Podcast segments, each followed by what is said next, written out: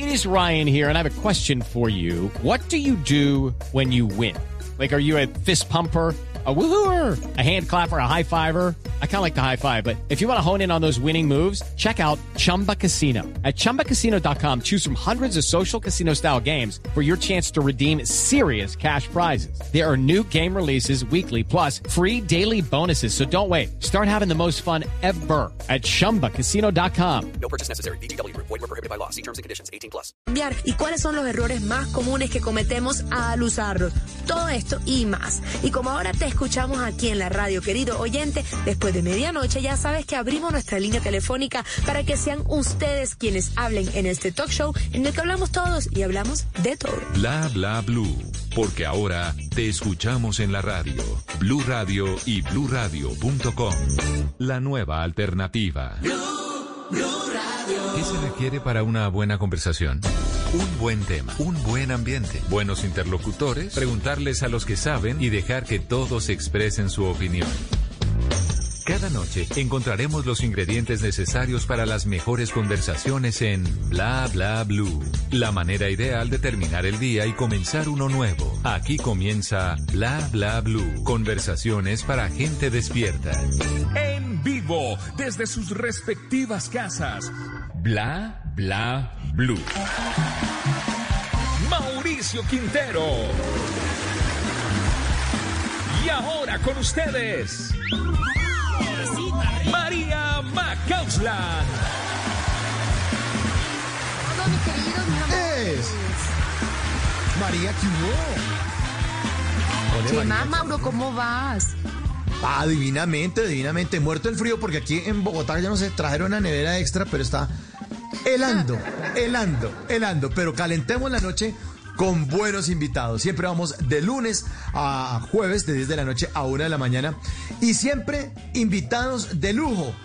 Don Arturo Calle ya está con nosotros. Sí, señores, uno de los creadores de una de las marcas de ropa que están en el corazón de todos los colombianos. María. Sí, invitadazo. Y en la segunda hora no se me vayan a ir, queridos oyentes, porque después de las 11 les tenemos los tutoriales radiales, como siempre, muy juiciosos. Hoy les traemos las instrucciones para que nadie nos meta los dedos en la boca con el tema del tapabocas. ¿Cuáles son los que producen más contagios? ¿Cada cuánto tenemos que estar cambiándolos? ¿Y cuáles son los errores más comunes que cometemos al usarlo? Yo creo que es lo que todos debemos saber en estos momentos.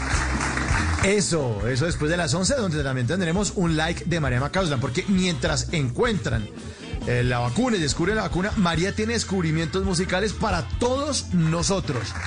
Los likes Eso. de María esta noche en Bla Bla Blue. para todos los gustos y sobre todo talento 100% colombiano. Y luego ese súper recomendado que les voy a tener, tenemos los bla bla emojis de bla bla blue. Sí, señores, en Twitter así funciona, por si es la primera vez que lo escuchan. Les trinamos unos emojis a manera de jeroglífico y ustedes adivinan qué dicen esos emojis. Y el tema de hoy, mis queridos oyentes, sí, sí, canciones de Maluma, así que tienen que participar todos. todos, todos. Eso. Canciones de Maluma. Y hablando de oyentes, después de las 12 de la noche, nuestros oyentes se toman Bla Bla Blue en el 316-692-5274. La línea de Bla Bla Blue, porque aquí hablamos todos y hablamos de todo. Aquí se habla de todo. de todo. Nuestra parte favorita, hablar con todos ustedes que nos escuchan desde diferentes partes del mundo. Y como hoy es miércoles, es miércoles de música de los años 90, así que se ilumina el escenario número 2 de Bla Bla Blue para darle la bienvenida a Franco De Vita y Víctor Manuel. Bienvenidos. Víctor Manuel, señores.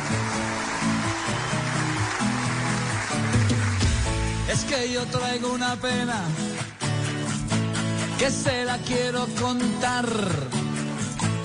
Es que van varias semanas que ya nada de nada. No sé muy bien qué le pasa. No quiero ni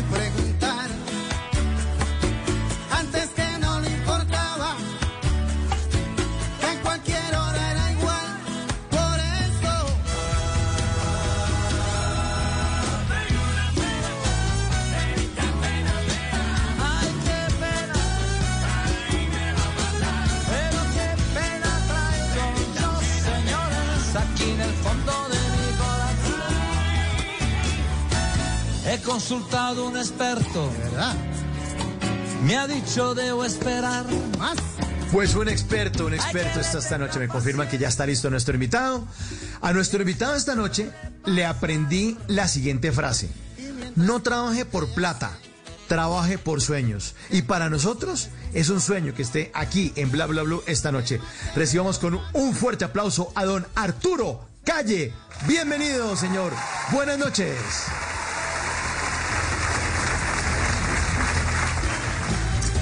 Buenas noches, Mauricio y María, a todos los radioescuchas y a Blue Radio.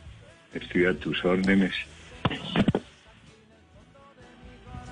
Pues Arturo, bienvenido a Bla Bla Blue. Para nosotros de verdad que es lo máximo tenerte aquí acompañándonos en esta hora, en este programa que no sé si ya lo escuchaste, pero es para gente despierta. Y si hay alguien despierto dentro del panorama colombiano, dentro de la industria colombiana, eres tú. Así que bienvenidísimo.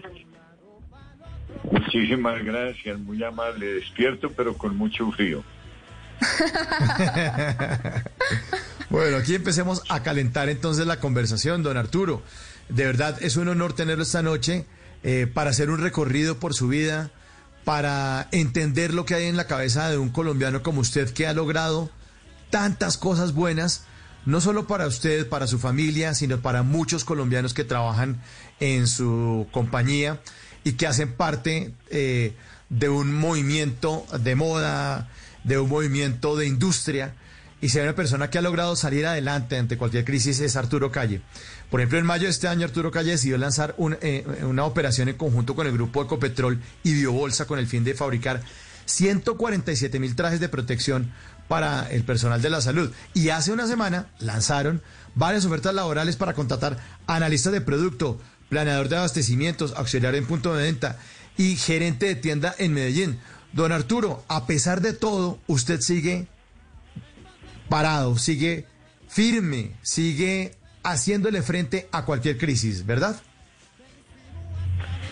Sí, hay que seguir adelante. Colombia es un país muy importante, muy querido, y los empresarios tenemos un compromiso muy grande con el país. Lo que tenemos se lo debemos a los colombianos. Tenemos que seguir luchando por ellos, generar empleo, generar impuestos, riqueza para el país. Y la firma es una firma querida por todos los colombianos. No podemos defraudar ese esfuerzo tan grande que ha hecho el, pueblo colombiano para que nuestra empresa esté en el posicionamiento que está hoy en día. Totalmente. Yo creo que es un cariño mutuo, ¿no? Porque aquí en Colombia, aparte que somos bien apasionados y nosotros cualquier cosa que medio respire Colombia ya nos ponemos la camiseta y eso pasa con, con las tiendas, con todo lo que usted ha creado, pero también por algo que fue noticia durante toda esta semana y es que Arturo Calle abre vacantes. En medio de esta situación en la que estamos viviendo hay ofertas laborales para contratar, o sea, hay oportunidades, una luz al final del camino. Cuéntanos, por favor, Arturo, cómo hacer para, para tener esto en medio de, de una crisis. No, mira, es que vamos a inaugurar en la ciudad de Medellín una nueva marca de la compañía cuyo nombre, excúseme que me la reserve, y vamos a, in- a comenzar con unos tres a seis almacenes. Esta marca es de productos demasiado jóvenes, muy actualizados, con mucha moda, pero son unos productos muy personalizados, donde tú llegas a la empresa a comprar algún producto y quieres que le pongan a ese producto tu nombre o un corazón, lo que tú quieras. Hay unos equipos importados especiales donde inmediatamente en el almacén le ponen y le hacen todo lo que tú desees y pasa a ser un producto personalizado donde solo tú en el país o en el mundo lo tienes de la manera que tú lo deseas. Entonces a eso se debe el que estemos buscando personal en la actualidad para el lanzamiento de esa marca, aparte de las que tenemos. Lo otro es que algún personal, no, muy, no mucho, pero algún personal pequeño, pues obtuvo en este tiempo de pandemia otras oportunidades, otros se fueron a la economía informal, otros montaron sus pequeños negocios, pero fueron muy pocos. Y ese personal hay que reemplazarlo porque no podemos esperar a que llegue noviembre y diciembre y estemos escasos de personal donde no podamos dar un excelente servicio. Pero donde no estaban escasos de personal, don Arturo, es en su casa. Usted junto a nueve hermanos, nueve hermanos de esas familias paisas numerosas y su madre empezaron a trabajar. Usted desde muy niño también se dedicó a, a la comercialización de productos. Cuéntenos un poco a los oyentes de Bla Bla Blue cómo empezó esa niñez de Arturo Calle en Medellín. Bueno, esa niñez de Arturo Calle aquí nos demoramos años en hablar sobre ella. Pero bueno, les voy a contar así rápido. Eh, yo fui feliz y si volvería a nacer, volvería a ser el mismo Arturo Calle. Fui un niño en esa época, llamaban muy avispado a aquellas personas que eran hiperactivas, alegres, festivas, eh, conversadoras, con una sonrisa permanente. Me encantaba la plata, me encantaba hacer cosas, no podía estarme quieto un solo minuto. Eh, no era muy enamorado del estudio, pero eh, sí era muy enamorado del dinero, pero el dinero para progresar y algún día ser algo en la vida, no solo ser un colombiano, un ser humano más. Eh, desde muy niño comenzó mi carrera profesional en eh, Pepalfa, mecánica industrial. Era una fábrica excelente donde la producción era ropa interior para dama y medias. Ahí me dedicaba yo a todo lo que tenía que ver con el mantenimiento de maquinaria. Eh, mi deseo era adquirir unos pesos para retirarme inmediatamente. Eh, trabajé dos años y medio, obtuve ahí unos pocos pesos. Me vine para la ciudad de Bogotá y ahí comenzó mi vida empresarial. En la ciudad de Medellín, pues era una persona que yo le lavaba los carros a las personas que llegaban a hacer visitas Puse en una campestre muy bonita por los lados de Robledo, en las partes altas de dicha, de dicha población que era muy pequeña en esa época.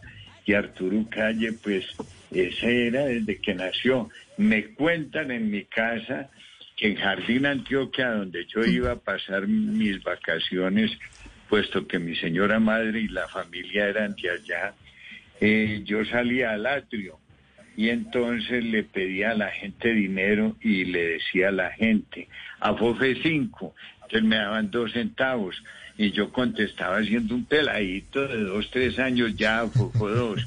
O sea, yo nací eh, en contacto con el dinero, pero para atesorar dinero no, sino dinero para tener unas bases para crecer, para construir un gran edificio y poderle ayudar no solo a los empleados, sino al país en general y en unas grandes obras muy hermosas que para mí es la mayor riqueza que tengo. Te sigo escuchando. Ah, qué maravilla.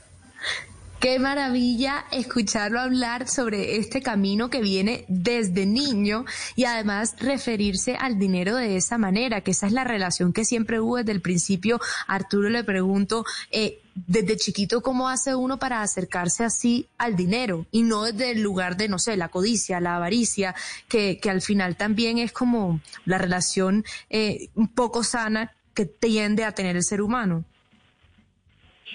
No, eso con el ton de la paciencia y siendo uno honrado y no ambicioso y teniendo un horizonte y saber qué es lo que uno quiere en la vida, es de la única manera que uno puede llegar a adquirir un dinero sin pensar en el dinero como tal, excúseme, eh, en el aspecto de que es que el dinero es lo más importante en la vida. No, el dinero es importantísimo, ya lo dije, para la labor social, etcétera.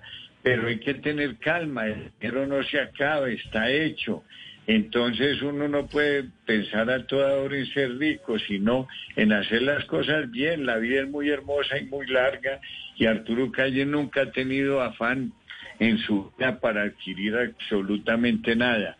Lo único que ha tenido es tener ese don de la paciencia honrada como debe ser todo ser humano, eh, adquirir las cosas con honestidad eh, ser honesto como empresario y no tener afán absolutamente para nada. Eso sí, he tenido la conducta desde que comencé la parte empresarial de tener un horizonte fijo de qué es lo que quiero, una especialización y de ahí no moverme para otras actividades empresariales que uno desconoce y ahí es donde comienza a, cometer grandes errores pero a uno le tiene que gustar el dinero para poder hacer dinero. Si uno es amante al dinero, madruga a trabajar, a hacer las cosas bien, a hacer negocios, a cuidar el dinero que es muy importante, a no derrocharlo. Cuando uno está comenzando no puede gastar sino en lo estrictamente necesario. Yo cuando yo desde niño tengo una anécdota muy hermosa. Cuando yo trabajaba en Pepalfa, eh, eh, utilizaba, eh, le compraba a mis compañeros la dotación que le daban de ropa, porque a mí no me daban esa dotación, puesto que tenía un, un salario superior al mínimo. Entonces yo les compraba la ropa y en vez de yo salir a comprar ropa a la calle, pues les compraba esas dotaciones muy baratas y ese era mi vestuario entre semana. Y para fin de semana me acuerdo muy bien que tenía una camisa de color beige con unos broches divinos de la época y otra a, cuadros de paño espectacular divina.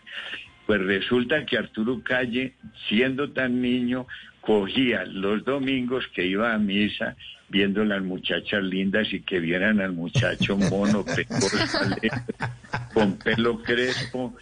eh, yo me ponía esa camisa o, o cualquiera de las dos y tenía unas botas, me acuerdo, color caramelo, divinas. Pues yo iba a la misa, las muchachas me veían, yo las veía, en esa época no se podía ni saludar porque era pecado, llegaba a mi casa, y doblaba la camisa, oiga, la doblaba, le ponía los, los alfileres y como apenas me la ponía una hora, pues no alcanzaba a sudarla ni a, ni a ensuciarla, volví y la guardaba ahí. Ay, Le- no. el las botas, el calzado, divinas. Ahí donde se me rayaran, me agachaba, cogía saliva y la limpiaba. ¿Qué quiero decir con, ¿Qué quiero decir con esto? Que para uno surgir en la vida tiene que pensar así, tiene que pensar en las grandes economías, tiene que pensar en sacrificarse mucho. ¿Pero para qué? Para surgir y salir adelante. Arturo Calle es una de las personas que nació en un hogar distinguido de aquella época, pero mi padre murió a los 39 años con nueve hijos, entonces no podía en ese entonces tener una riqueza. Yo comencé sin cinco centavos fuera de lo que me gané durante dos meses, dos años y medio, que fueron 13 mil pesos. Y ahí comenzó la historia y la vida de Arturo Calle. Eh, para mí es una vida muy hermosa porque fue una vida no de sacrificio, sino de experiencia que hoy en día disfruto y la comparto en mis conferencias, etcétera, y mis anécdotas son divinas, espectaculares. Totalmente. Si nos tiene aquí sonriendo oreja a oreja, porque la verdad que sabiduría la manera de hablar y de construir desde tanta humildad, pero al mismo tiempo tanta sabiduría. Es increíble escucharlo. Y, y don Arturo, me llama la atención que hablas de 13 mil pesos que lograste en esos dos años y medio trabajando como mecánico industrial y ahí con esos 13 mil inició este camino. ¿Cómo fue ese primer, esa primera decisión? ¿Qué fue lo primero que hiciste con esa plata? Porque me imagino joven, lleno de, de dudas, pero al mismo tiempo con muchos sueños. ¿Cómo fue ese primer paso después de salir de ahí? No, mira, en la ciudad de Medellín yo tenía un pariente que tenía pues cierto dinero y me dijo que por qué no montábamos un negocio y mirábamos un restaurante. Estuvimos buscando un restaurante en, eh, por los lados de la autopista de Medellín, pero la caja a mí no me daba y él necesitaba un socio que aportara la mitad.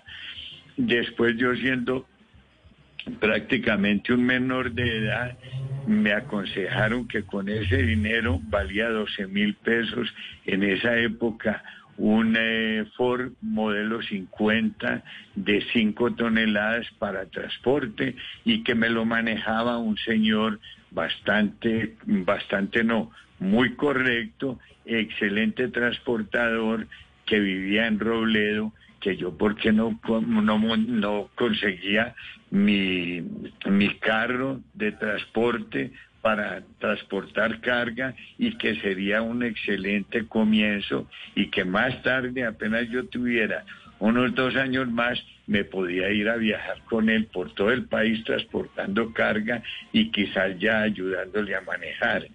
Eh, entonces, en esa época decían, pues los transportadores son muy correctos, muy decentes, pero es que esa no debe de ser su, su arder en la vida. Cambiemos de concepto. Eh, a lo mejor Arturo Calle sería un gran transportador hoy en día, como TCC o otros, porque hubiera sido muy juicioso. Ese proyecto no se llevó a cabo. En la ciudad de Bogotá tenía unos parientes que trabajaba uno, administraba una ciudad de hierro de don Maduro Mórtola en el Parque Nacional, grande, divina, y esa ciudad de hierro también tenía otras anexas que viajaban por todo el país. Ahí mi pariente me llamó a que le ayudara y yo me vine. Después estando yo ahí unos dos, tres meses, otros parientes dijeron, este no es el ambiente para Arturo Calle, porque es un ambiente como muy pesado, muy difícil. Entonces me, me invitaron más bien que viniera a trabajar con Héctor Correa. Ellos tenían varios almacenes y yo me vine a trabajar con ellos. Estando trabajando Sí. con ellos, al mes de estar ya como vendedor, me pasaron a administrador y ahí comenzó ya mi empresa, eh, lo que fue la parte laboral de Arturo Calle. Al poco tiempo, don Héctor Correa vendió sus almacenes y yo le compré uno de 8 metros cuadrados que era de nombre, tenía un diminutivo, llamaba la camisita. Ese fue el primer, el- la primera incursión en el comercio que tuvo Arturo Calle, pero siempre me gustó la plata, siempre, siempre, y me sigue gustando en el aspecto de la labor social. Ya a mí no me gusta la plata para mí, ¿saben? En absoluto. Yo ya tengo medido qué es lo que yo necesito para vivir los años que me quedan y el resto me sobra. Conclusión, ese resto, más adelante pregúnteme yo qué hago con él. No, nos tiene encantados, don Arturo. Qué buena historia, qué buena historia. Esto ocurría, eso que, eh, lo que usted está hablando de este señor del almacén eh, de don Héctor Correa, ocurría, eh, tengo entendido, por el año 66 y eh, ocurrió en el sector de San Victorino en Bogotá, en el centro de Bogotá. Sí, en esa época el comercio en Bogotá estaba en la estación de la Sabana, en San Victorino y lo que era el centro de Bogotá, carrera séptima, la Avenida Jiménez, etcétera, pero no había más comercio y un comercio comenzando en Chapinero. No llegaba más allá de la 63, después de la 63 venía la 72 donde habían unas casas divinas, unas mansiones y después el barrio del Chico que llegaba hasta la 100. Aquello eran unas residencias muy lujosas de multimillonarios. En ese entonces, cuando yo llegué a Bogotá, la ciudad tenía de 7 a 800 mil habitantes únicamente. Esto no quiere decir que yo sea viejo, sino que es que yo he leído historia. Ay, qué buena historia. Don Arturo, pero después de eso, entonces usted se conectó con esa industria textil y ya tenía su pequeño almacén de 8 metros cuadrados. ¿Y en qué momento empezó a, agrandar el negocio? Eh, eh, ahí tengo entendido que no tenía productos originales, sino que vendía productos de unos proveedores que lo atendían. En esa época ningún comerciante producía nada de lo que vendía, sino que se lo compraba a grandes empresarios de la confección que había en esa época en la ciudad de Medellín, Pereira, Barranquilla, Cali, eh, el mismo Manizales, etcétera. Este país fue un país riquísimo en la industria textil y de confección, un país admirable, divino qué delicia pensar en aquellas épocas y qué tristeza ver hoy en día que es un país muy importante en confección, pero la industria textil de la época era impresionante. Entonces, eh, los, ya lo dije, los empresarios en aquella época le compraban a terceros. Yo le compraba a terceros de varios sitios del país, como lo dije, Barranquilla, Medellín, Pereira, etcétera, Cali. Viajaba permanentemente a mirar las colecciones y ellos también viajaban a la ciudad de Bogotá a mostrar sus colecciones. Eh, en esa época conocí a un señor, Diego Pineda, que tenía una excelente confección. Él no tenía capacidad económica, pero Lucky Land Casino asking people what's the weirdest place you've gotten lucky? Lucky? In line at the deli, I guess? Aha, in my dentist's office. More than once, actually. Do I have to say? Yes, you do. In the car before my kids' PTA meeting. Really? Yes. Excuse me, what's the weirdest place you've gotten lucky? I never win and tell. Well, there you have it. You can get lucky anywhere playing at LuckyLandSlots.com. Play for free right now. Are you feeling lucky? No purchase necessary. Void where prohibited by law. 18 plus. Terms and conditions apply. See website for details.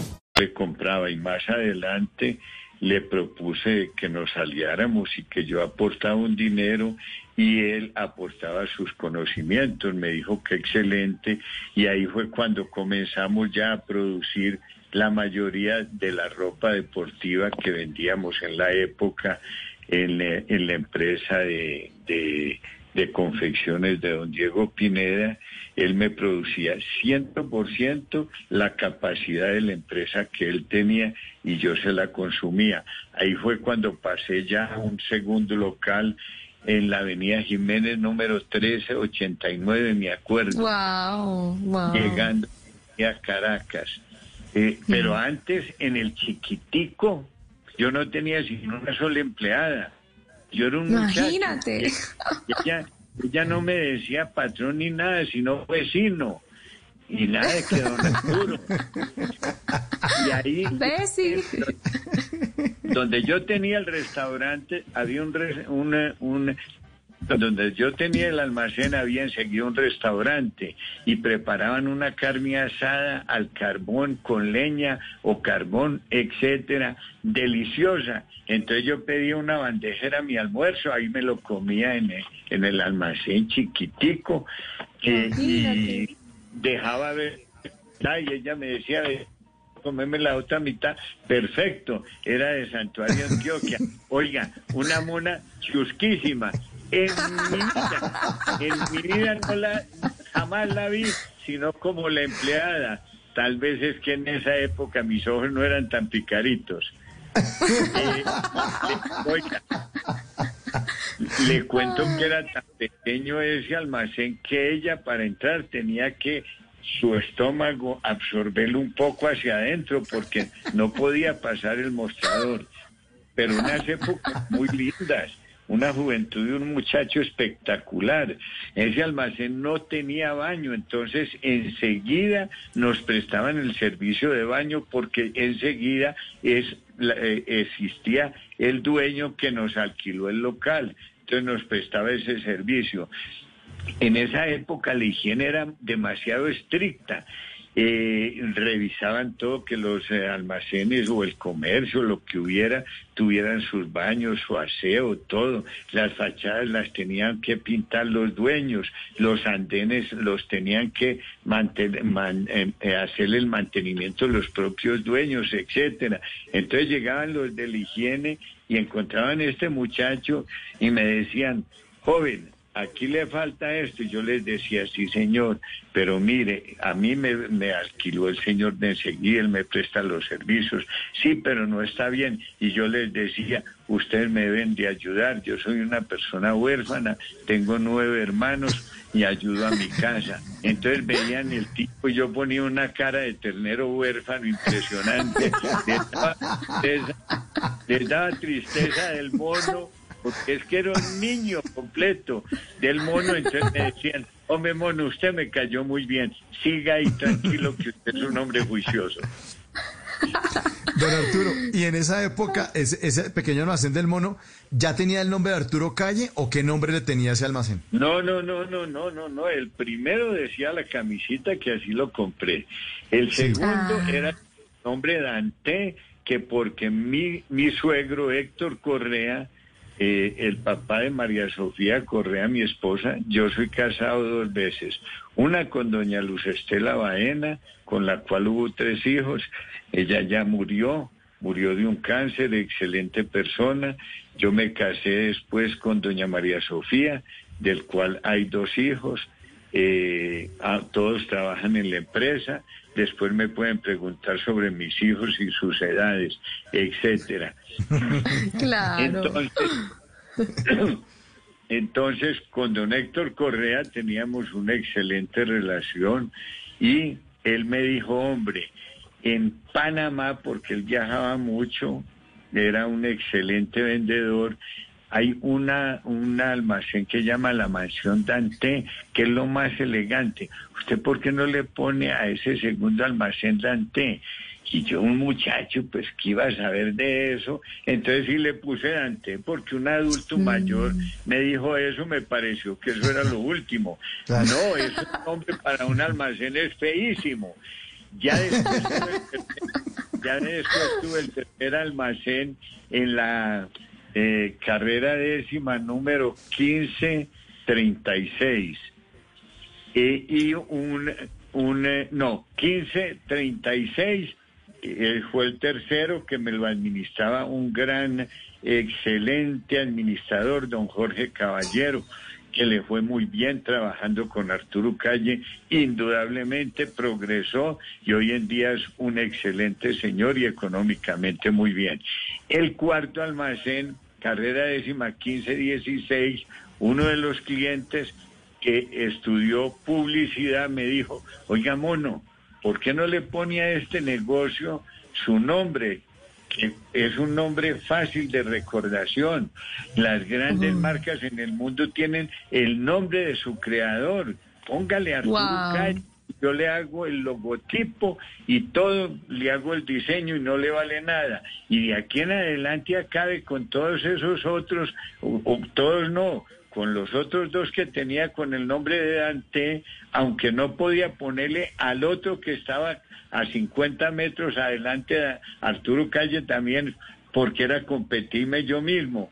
Entonces le puse Arturo Calle y ahí fue, ahí fue cuando comenzó la marca y hoy en día pues es una marca de una recordación espectacular No, pues. gracias a todos ustedes los colombianos.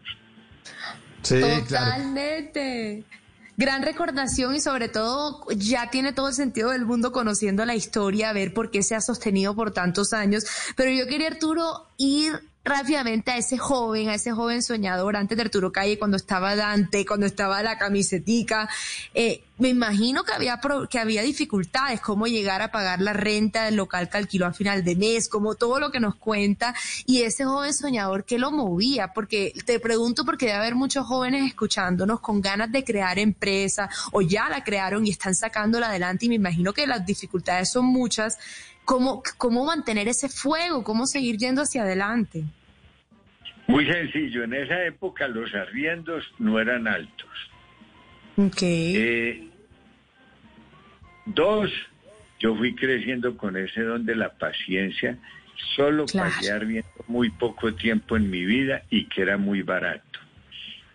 Después, nunca, solo una vez en mi vida he debido un peso que fue cuatro mil pesos que me prestaron en esa época, que me los consiguió mi mamá y que a los cuatro meses los pagué. Y ahí en adelante jamás en la vida volví a, obtener ningún préstamo, para nada. Entonces Arturo Calle era el primero en abrir y el último en cerrar. Wow. Primer- primero se tenía que cerrar todo el comercio del, del sector de San Victorino para yo cerrar. Dos, yo llegaba en bicicleta a veces y la dejaba ahí a un lado que me prestaban en donde dejarla. Eh, no gastaba en absolutamente nada sino en, en lo necesario. Me vestía decentemente, pero no tenía más de tres mudas. El desodorante bien, el hombre muy bien vestido en el sentido de sport en esa época, muy juicioso, yo no gastaba, etcétera, etcétera. ¿Por qué? Porque mi deseo era progresar, seguir adelante y encontrar un futuro. Las ventas eran buenas. Eh, dicen en la época de que los tres mejores vendedores que tuvo Bogotá en la parte comercial se llamaban eh, Santiago Calle, eh, Arturo Calle, un señor que tenía en Chapinero su almacén y en la carrera séptima entre calles 17 y 16, cuyo por el nombre y lo conocían era por pescuezo, y había un cuarto y un cuarto en la avenida Jiménez, que qué lujo de vendedor. Entonces, a mí no se me iba cliente, ninguno, por No. ningún motivo. Yo tenía pedazos de piel, pero piel. Yo tenía productos que a unos les pasaba el agua y a otros no, para mostrarle a los clientes cuál era una chompa impermeable y cuál no. Yo tenía pedazos de cinturón, de unos cinturones ordinarios que le- uno los cogí, los craquelaba y ahí mismo ranuras. Entonces, para mostrarle al cliente era un producto de una calidad, etcétera, etcétera. Haga de cuenta un coliebrero chiquito, igualitico, igualitico. Qué cosa tan- Yo en esto no me extiendo, yo en esto no me extiendo porque me demoro mucho tiempo de cómo Arturo Calle para que no se fuera un cliente sin comprar me hiciera la venta. Y resulta que todos mis colegas del entorno vendían casi lo mismo, pero yo tenía que defenderme como un gran gladiador ante los otros. Sobre todo yo tenía un concepto, la utilidad es esta y es esa. Los otros tenían un concepto de pedir tres veces más y si había que vender sin ganarse un peso lo hacían. Yo afortunadamente desde el comienzo tuve esa disciplina y ese concepto que me ayudó mucho en mi vida empresarial pero aquello era impresionante. Eh, el producto que más se vendían eran unas chompas, que hoy en día me dicen que chompas tan feas. En esa época ya tu calle era feliz. Les cuento más hasta dónde llegaba la honradez y lo que era el comercio de esa época. En las paredes externas hacia la calle externas uno ponía unas vitrinas delgaditas con, con prendas en exhibición y, y la vitrina la colgaba uno de la pared y estaba externamente en la pared. En la parte de afuera uno ponía un tubo en forma de U para colgar las chompas. No, es que cuando uno quiere surgir y hacer algo en la vida y comienza de ceros, tiene que hacer grandes sacrificios, tiene que utilizar la inteligencia, tiene que gustarle lo que hace y lo otro. Modestia aparte, ya lo dije, mm, yo vengo de una de esas familias que en la época decían las abuelas, uno, las abuelas decían, ¿cómo te llamas tú, fulano de tal, que el apellido? Y decían, ah, pero entonces tú eres una familia muy, muy honorable, una familia muy bien. Eso era la época. Hoy en día ya no preguntan nada de eso. Entonces, Arturo Calle era ese, pero Arturo Calle se crió muy bien criado, pero con un concepto de la sencillez. Y hoy en día Arturo Calle se puede sentar con un blue jean en un andén a comerse un chicharrón feliz y dichoso. Soy de los que adoro los policías, los abrazo y les digo a todo el mundo en todas partes, oiga, qué, qué, qué dicha, qué vida tan deliciosa. Arturo Calle es uno de los hombres felices del mundo y a todo el mundo lo quiere y modestia aparte pues todavía está esa distinción, pero en mi vida no me he sentido incómodo absolutamente en nada. Soy un hombre plenamente feliz. Sígame haciendo preguntas que estoy a la orden. Oiga, pero... No, qué maravilla. Oiga, cuando Ay, yo no, estaba niño- espectacular. Cuando yo estaba niño, tengo unas anécdotas que mi mamá en aquella época, las personas eran de una religiosidad impresionante. Entonces les tengo dos anécdotas que se muere uno de la risa. Échelas, échelas. Sígame, no, sígame haciendo preguntas que esa la dejamos para más adelante. Bueno, bueno.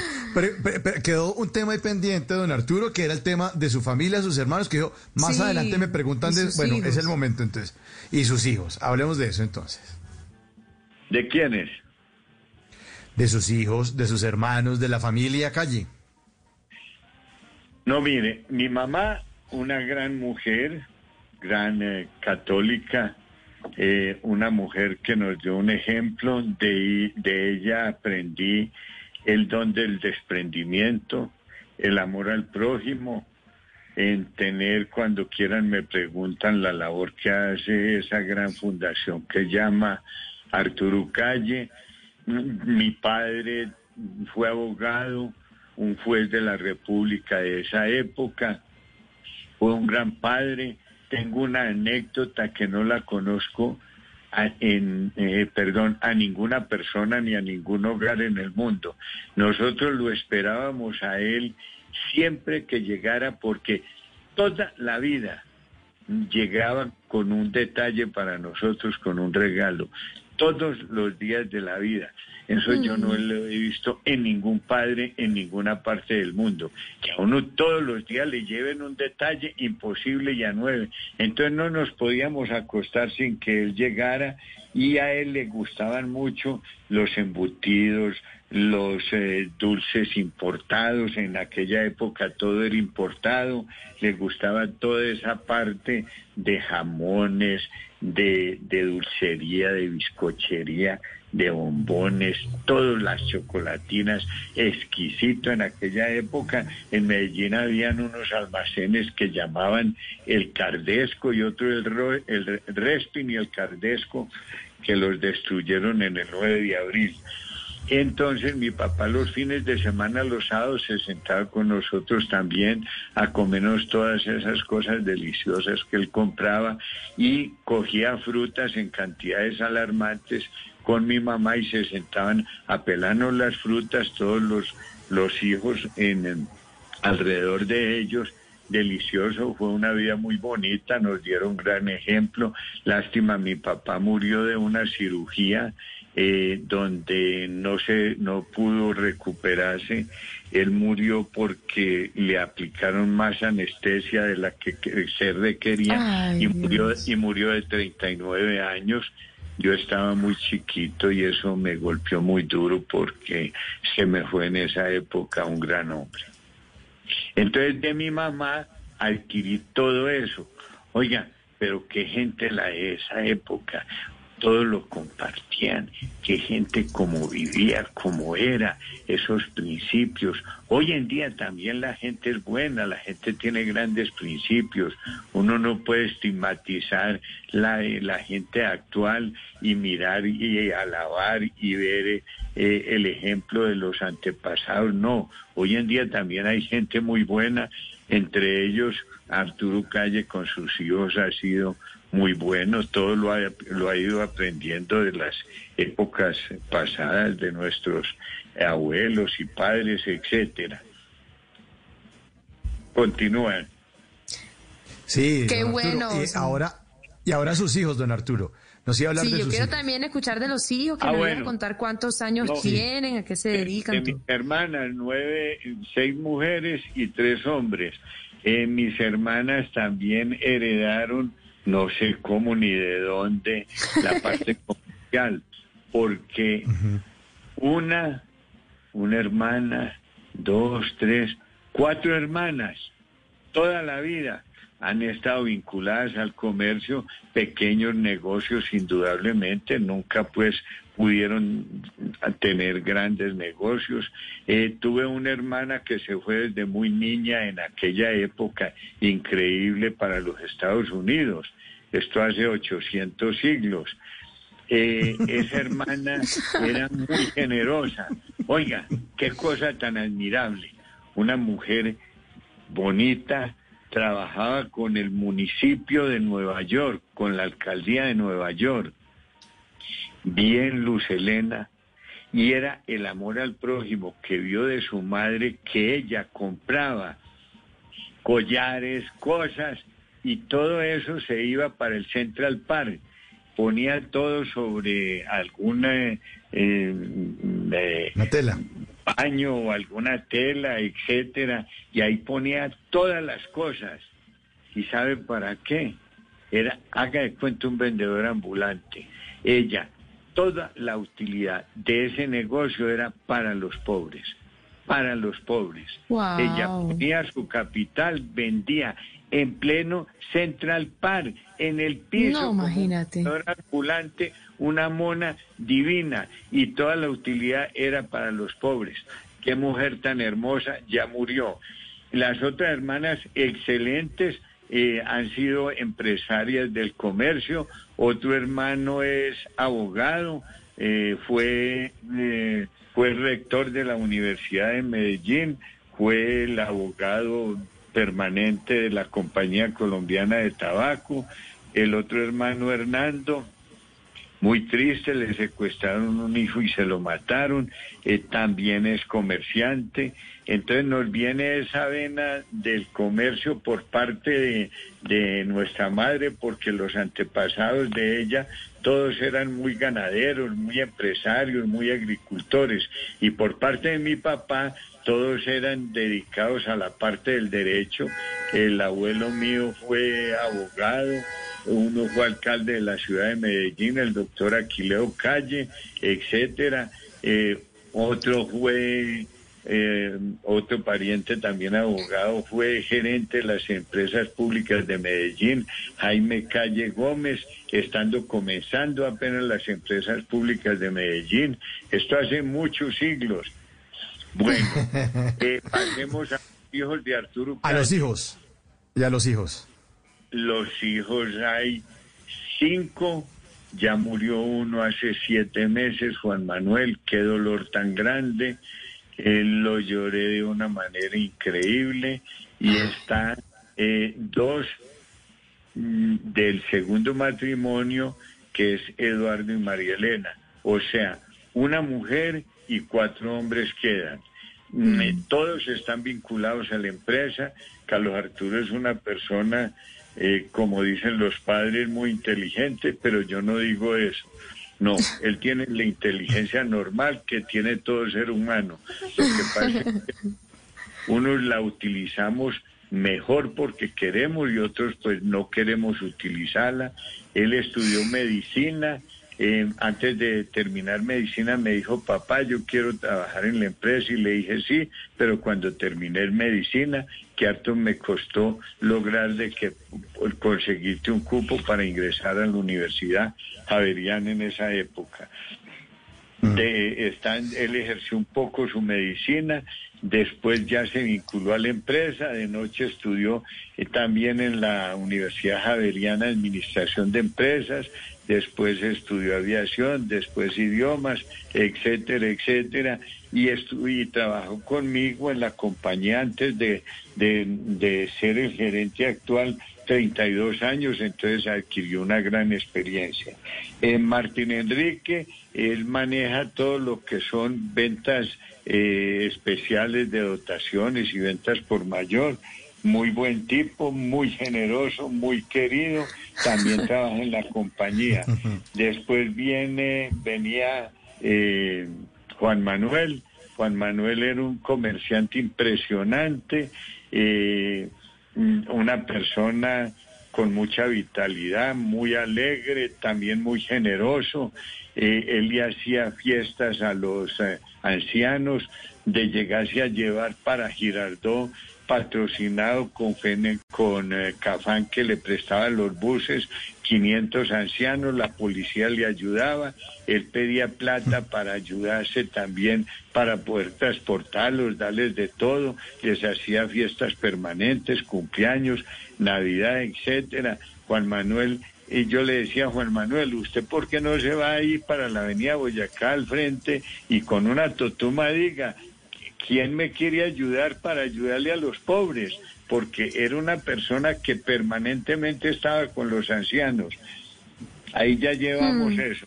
Eduardo, Eduardo estudió administración de empresas. El Eduardo sabe de todo. ¿Dónde lo aprendió? No tengo idea. Eduardo sabe de arquitectura, de ingeniería, de la parte eléctrica, de la mecánica automotriz, de negocios, de inversiones, de, de lo que tiene que ver con sistemas. ¿Dónde aprendió? No sé, porque él estudió administración de empresas, ahora está terminan- terminando aviación. María Elena fue una persona muy laureada, muy laureada y siempre ocupó el primer lugar en su carrera en el CESA, gran colegio de, de que tiene que ver con las ciencias de la administración. Eh, yo para mí es universidad, eh, ellos le dicen eh, eh, no universidad, sino colegio de, Colegios. de, de- sí, sí, sí, de De estudio de administración, sí. de administración, gran, para mí, gran universidad. Ahí tienen Bueno, todos don- vinculados a la empresa. ¿Qué Don Arturo. quiere? Y no, ya para finalizar, don Arturo, No, no, ¿cuál no, es el futuro? analizar que hicieron trasnochar, no se me vayan a ir. Ah, bueno. En- Entonces sigamos, entonces sigamos. Entonces, si quiere, le propongo una cosa. Ahorita viene un noticiero que tenemos que pasar que se llama Voces y Sonidos. Si quiere, usted se eh, toma por ahí un tecito y nos vemos en 10 minutos y seguimos hablando, ¿le parece? Ojo que no Ya sean más de 10 minutos. No, 10 minuticos, 10 minuticos, don Arturo. Yo, yo soy como Uribe, que cojo la palabra y no la suelto. Bueno, le prometemos 10 minutos, 10 minutos de pausa, don Arturo, y volvemos con usted y ya nos cuenta cuál es el futuro. Oiga, quiero que Señor. los escuchas escuchen dos, tres cosas que les va a servir de ejemplo en su vida. Ok. Bueno, perfecto. Trato Perfecto, hecho. perfecto, don Arturo. Ok. Bueno, Trato trato hecho, hecho. sí. 11 de la noche, dos minutos. Esta noche en Bla Bla Blue, don Arturo Calle, que ya en minutos nos va a contar dos cosas bien importantes para todos los oyentes. Lecciones de vida esta noche con Arturo Calle en Bla Bla Blue. En las noches la única que no se cansa es la lengua. Por eso, de lunes a jueves a las 10 de la noche empieza Bla Bla Blue con invitados de lujo. Yo soy Lorna Cepeda. Yo soy Diego Verdaguer. Les habla Consuelo Les habla el chef Jorge Raúl. Hola, soy Carolina Cuervo. la reina de la música popular. Yo soy Adriana Lucía. Yo soy Tato Devia. Blue, vamos a echar entonces el pote y el Con petanco. buena música, con historias que merecen ser contadas, con expertos en esos temas que desde nuestra casa tanto nos inquietan y con las llamadas de los oyentes que quieran hacer parte de este espacio de conversaciones para gente despierta. Bla bla blue. De 10 de la noche a 1 de la mañana. Bla bla blue. Con María Macausla, Simón Hernández y Mauricio Quintero. Bla bla blue. Porque ahora te escuchamos en la radio. Estás escuchando Blue Radio. Es momento de descansar y prepararte para hacer de mañana un día extraordinario. Banco Popular. Hoy se puede, siempre se puede. Para ti, que has dedicado tu vida a enseñarnos y a brindarnos tu conocimiento, hoy te decimos gracias, profe. Con nuestra nueva oferta Zafiro del Banco Popular, llena de beneficios en nuestros productos Cuenta para ahorrar, CDT, Casa Ya y muchos más. Gracias, porque cada día nos enseñas que hoy se puede, siempre se puede. Banco Popular, somos Grupo Aval. Vigilado Superintendencia Financiera de Colombia. Eres un romántico empedernido. Sabes que por amor haces lo que sea. Incluso cocinar las más ricas pastas. Y traer a tu casa una de las ciudades más románticas del mundo. Donde Romeo y Julieta se amaron por siempre. Sin duda, eres un campeón. Una de las capitales mundiales de la ópera. Para ti, nada es imposible.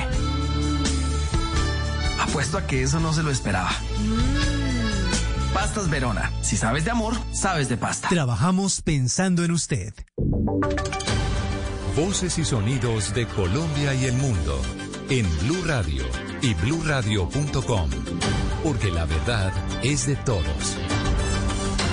Ya son las 11 de la noche y 4 minutos. Soy Javier Segura y esta es una actualización de las noticias más importantes de Colombia y del mundo en Blue Radio.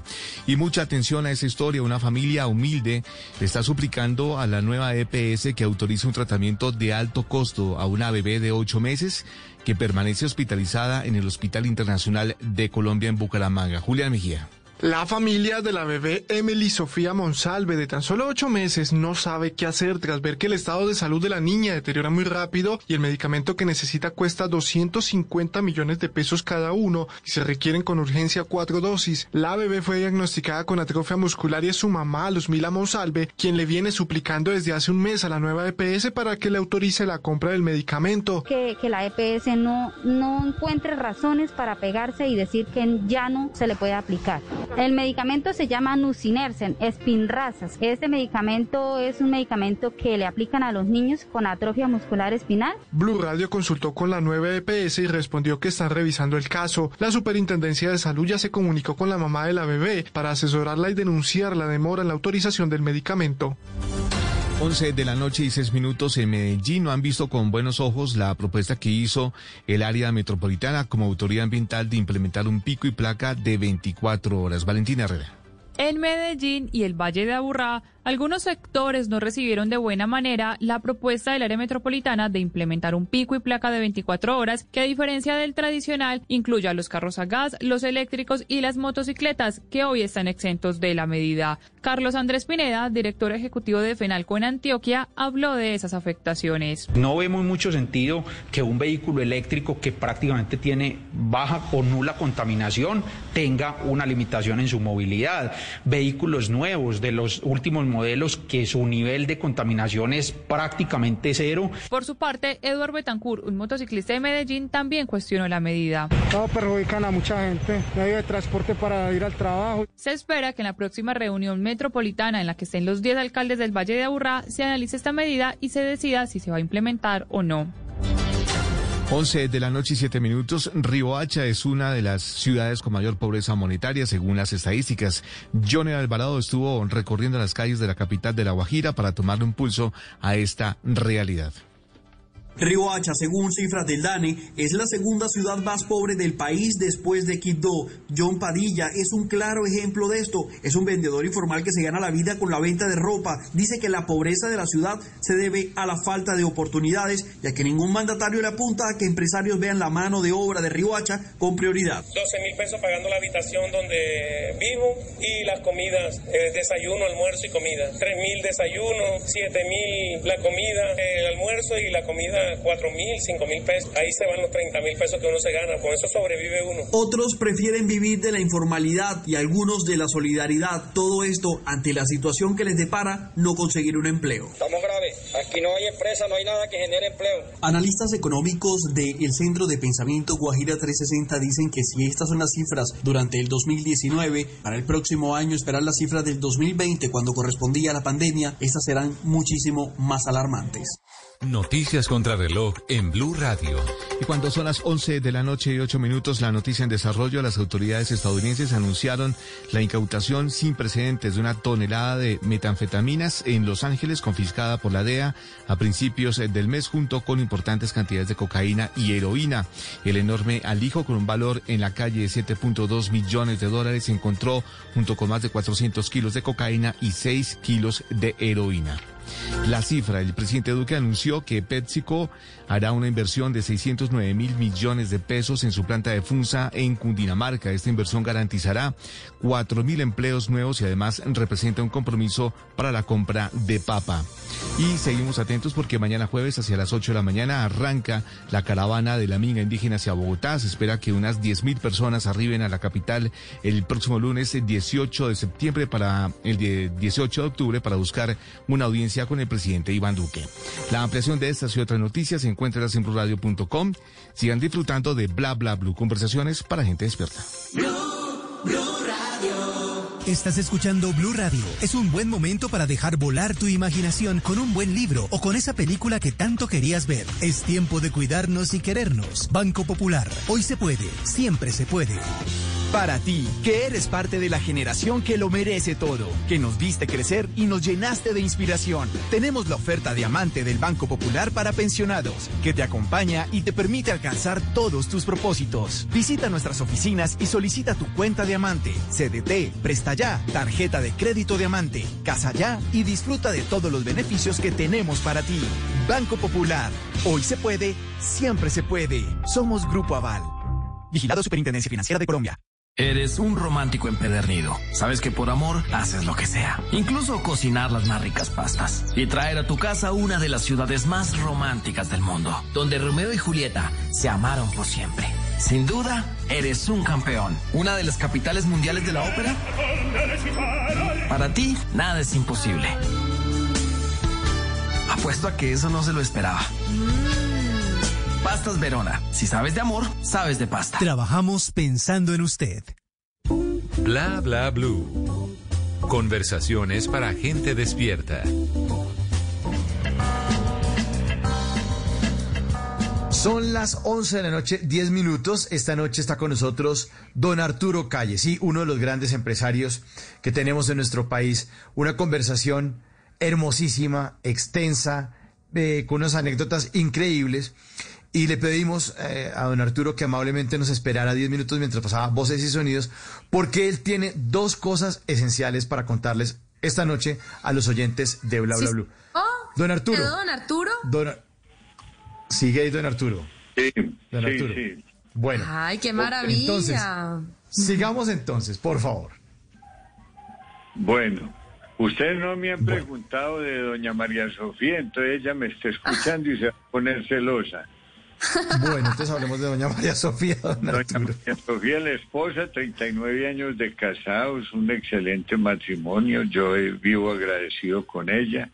Eh, llevamos una vida tranquila, sin, sin mucha ostentación. Eh, excelente esposa, excelente mamá. Eh, reza bastante, mucha comunión y mucho rosario. Yo a veces le digo que Jesucristo necesita oraciones, pero que también cosas y sacrificios, y ella me dice que los hace y es cierto. Pasemos a otro plano. Eh, yo le quiero mm, a los radioescuchas y a ustedes hacer el siguiente comentario. Arturo Calle hace nueve años le entregó la compañía a sus hijos. ¿Y por qué se le entregó? Ciento por ciento les pertenece. Yo no pertenezco ni a la junta directiva ni tengo una sola acción. Porque yo dije, una compañía de estas tan hermosas, durante tantos años de trabajo, si Arturo Calle no prepara a sus hijos para que hereden este, eh, eh, esta empresa, entonces yo me muero y van al cementerio si, si desean ir, salen y después dicen, ¿y esa empresa cómo se maneja? ¿Y qué es? Etcétera. Entonces es dificilísimo que una empresa en esas condiciones salga adelante.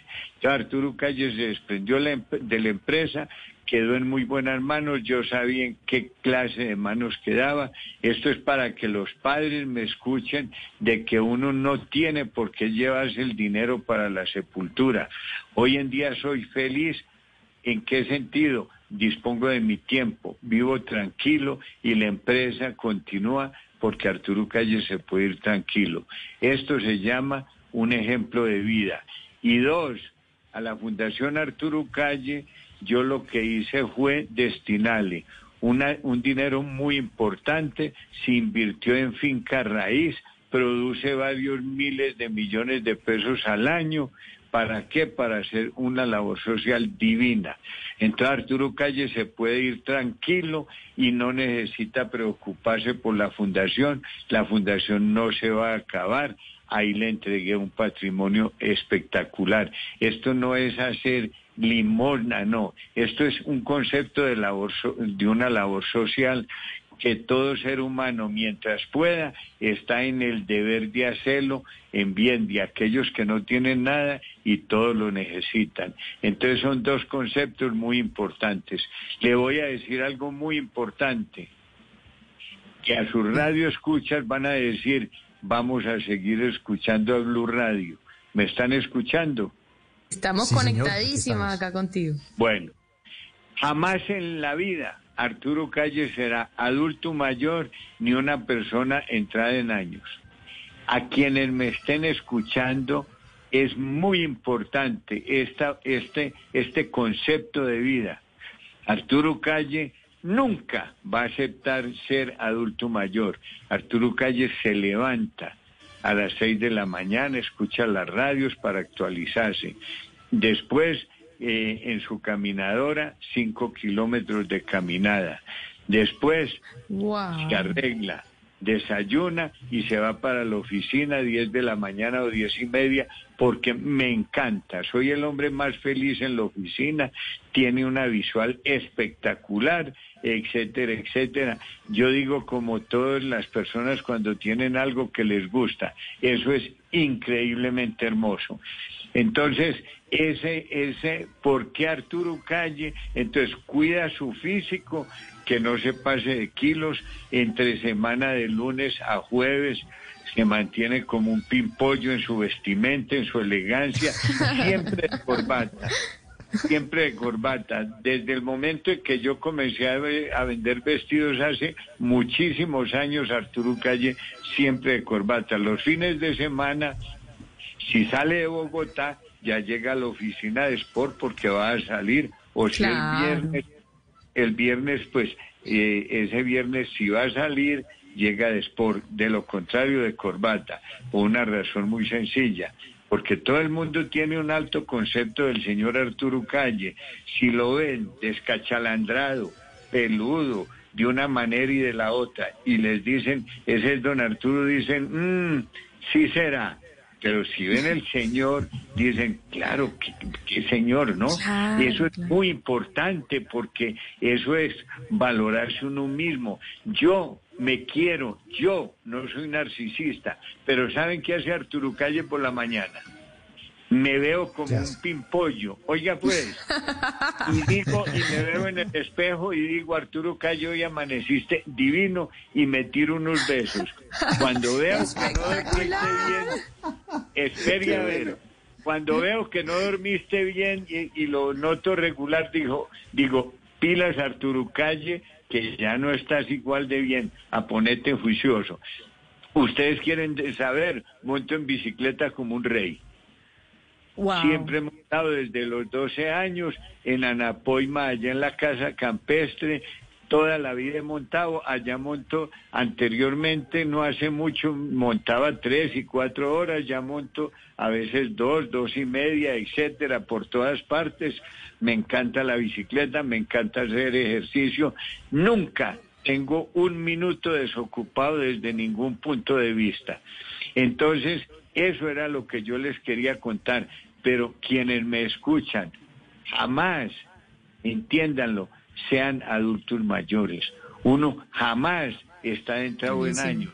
Adulto mayor es todo aquel que quiera considerarse de que ya es viejo. No, uno no es viejo en, en absoluto. Uno tiene que tener una actitud de gente joven, me encanta la gente joven, me encanta estar haciendo, me encanta todo, etcétera. Ahora pasemos a lo que fue uno de los eh, capítulos de mi niñez que se las voy a contar, que son una anécdota muy simpática. ¿Quieren que se las cuente? Claro que sí, Claro. Adelante. no, después de esas lecciones, total. Oiga, ¿cómo se le hace a ustedes que ahora años, pues eh, todos los eh, mayores consideraban de que uno mm, podía de pronto eh, consentirse, acariciarse, etcétera? Ustedes ya saben dónde, ¿no? Entonces, ¿qué sucede? Que en esa época mi mamá nos decía, oiga, tienen que dormir con los, bra- con los brazos encima de la sábana que para no tentar el niño Dios. Ojo, ustedes no vayan a tentar el niño Dios. Oiga, ¿cómo se le hace esa anécdota? Ay, qué divertido, qué bueno, qué bueno eso. Bueno, yo soy un, hom- eh, yo soy un hombre feliz y les cuento más. Ya tengo calculado cuántos años más de vida puedo durar. Para ¿Qué, eso qué? necesito tanta plata. Espera y verá. ¿Cuántos años más puedo durar? Para eso necesito tanta plata. El resto me sobra. También les tengo una anécdota. Con mi esposa, ya en unos 8 o 10 días se hace la liquidación de la sociedad conyugal. ¿Saben por qué? Una buena mujer en vida uno hace la liquidación de la sociedad conyugal, no la parte matrimonial, con el fin de que cuando uno muere y el patrimonio es de los dos, vienen los herederos y va a haber problemas por una razón muy sencilla. El hijo dice, pero si mamá no, mi mamá no necesita de esto tan valioso porque aquí tenemos los negocios. Mi mamá no necesita de esto. Mire mamá, más bien esto. Y hágale que son fiestas. No, una mujer que lo acompañaba a uno, no hay necesidad de dejarle esos problemas. Arturo Calle está haciendo su liquidación de la sociedad conyugal. Lo digo para ponerlo como un ejemplo. Para Sí. el día en que yo me muera, doña María Sofía, si quiere ir a la aclamación, va, pero no se tiene por qué preocupar de qué le tocó o no le tocó. Esto lo comento yo por un ejemplo muy grande. No es justo que una señora, cuando ha llevado un buen matrimonio, tenga que sufrir las consecuencias que lo veo permanentemente en casi Sí, sí. todo el mundo, cuando se mueren los problemas de herencia. Entonces Arturo Calle va a morir como un rey. No le tengo a la miedo a la muerte, es algo que nació con uno y tiene que morir con uno. Jesucristo fue muy sabio de traernos y después de llevarnos. Mm, lo otro es respecto a la eutanasia. Yo le pido a mi Dios y a los médicos, el día que yo tenga que ver la pared del frente y estar enfermo y mi enfermedad no tiene cura, yo al otro día me voy.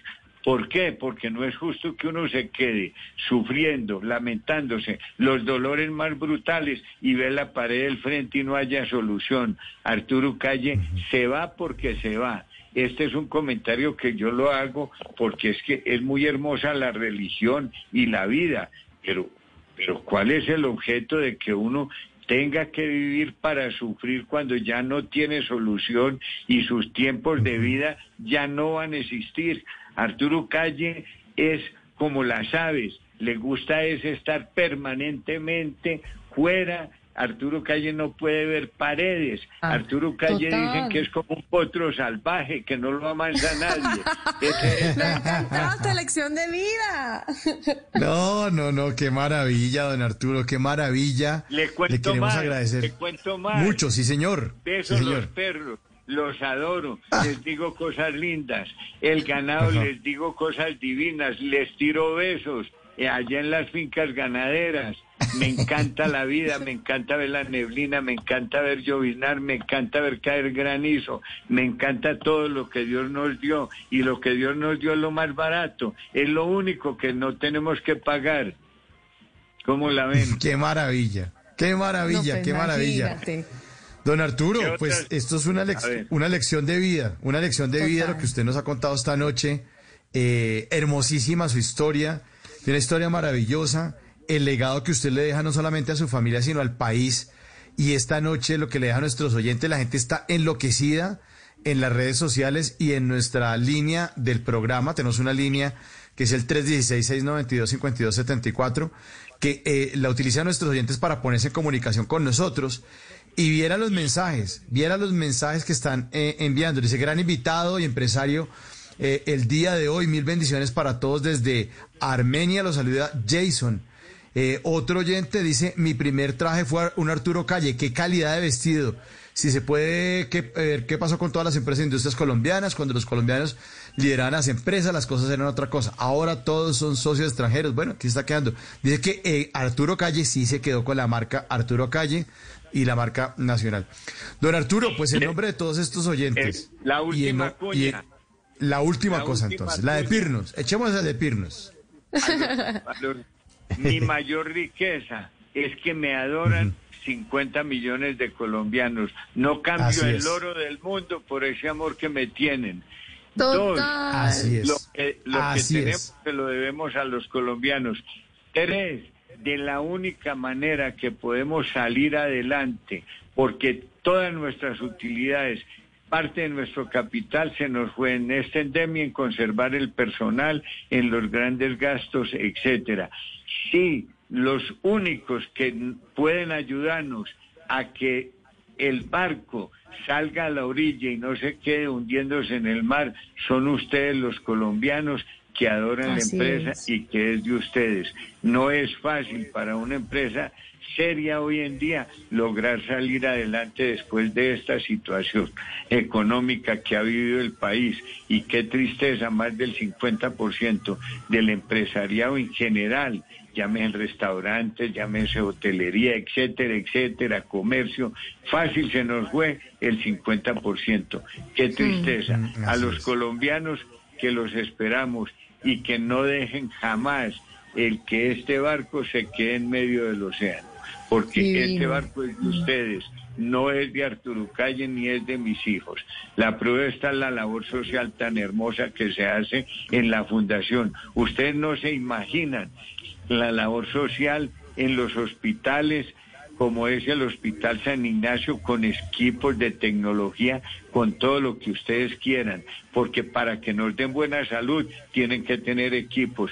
Los- las becas en universidades como Javeriana, como los Andes, como el Rosario, como el César, como la Sabana, los subsidios de vivienda, lo que se da para vivienda, el minuto de Dios. Yo creo que como persona natural, desde hace más de 50 años que vengo contribuyendo con el minuto de Dios, quizás como persona natural soy el colombiano que más casas ha donado al minuto de Dios. Cuando estaba el padre Rafael García, hacíamos barrios, entre ellos hicimos uno en el 20 de julio que llamaba el barrio de los emboladores, etcétera, etcétera. Arturo Calle, antes de tener casa, primero le donó una casa al minuto de Dios.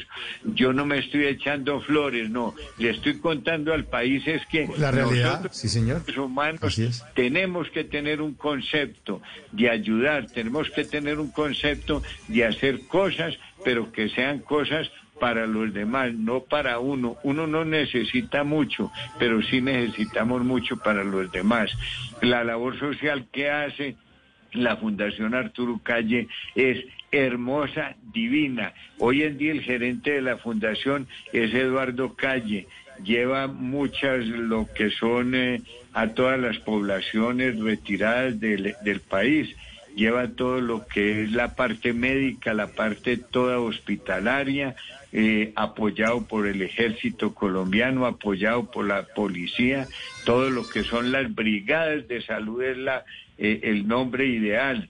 Lleva ejemplo cuando hacen brigadas, consigue 35, 40, 40 médicos, etcétera. Ahora con, eh, con la con el eh, con la endemia esta, desde que comenzó, donó miles de miles de mercados, se fue a repartir una donación que le hicieron de 43 mil helados por toda la parte de Cundinamarca. Eh, ese también aprendió mucho lo social, todos mis hijos eh, colombianos los quiero mucho, es la empresa de ustedes. A Blue Radio le deseo toda la vida muchos éxitos. Es una gran eh, emisora que tiene el país, sus dirigentes excelentes, ustedes los que nos están entrevistando. Les mando un gran abrazo y un beso muy grande para todas las mujeres y para los hombres solo el abrazo únicamente. Muchas gracias, don Arturo. Muchas, gracias, se lo recibimos. gracias, total. Se Me uno a todos los comentarios de los oyentes hasta ahora, eh, en las palabras de los oyentes, excelente invitado, tremendas enseñanzas, hermosa lección de vida. Definitivamente eres un gran personaje y te mereces la admiración nuestra y de todos los colombianos y ese cariño no está ahí en vano. Así que, don Arturo, muchas gracias por ponernos a soñar nuevamente, pero a soñar desde donde debe ser la humildad, la paciencia, la sencillez y espero seguir escuchando muchísimo de usted, de sus hijos, de esa familia tan maravillosa que tiene y bienvenido siempre a Bla Bla Blue. A la orden, gracias. Arturo Calle en Bla Bla Blue.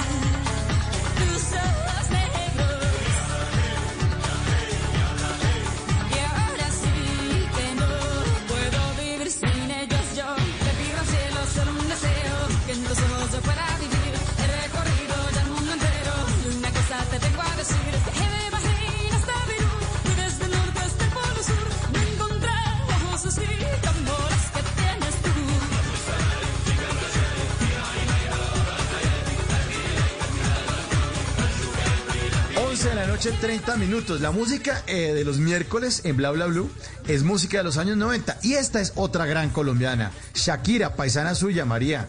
Una canción Ay, del la amo. 98. Sí, toda la queremos demasiado. Toda la queremos demasiado. Bueno, los oyentes enloquecidos, María, en el Se- 316 692 5274 Leamos los mensajes, por favor, que don Arturo Ay, seguramente sí. todavía está escuchando. Qué Sí, bueno, y nuevamente, don Arturo, gracias, por lo menos a mí, Mauro. Yo Sí, me imagino que todos los que estamos aquí creando No, sueños, empresa, todo es como Qué un maravilla. empujón de gasolina para seguir. Y dicen los, los oyentes mensajes en nuestra línea bla bla blue.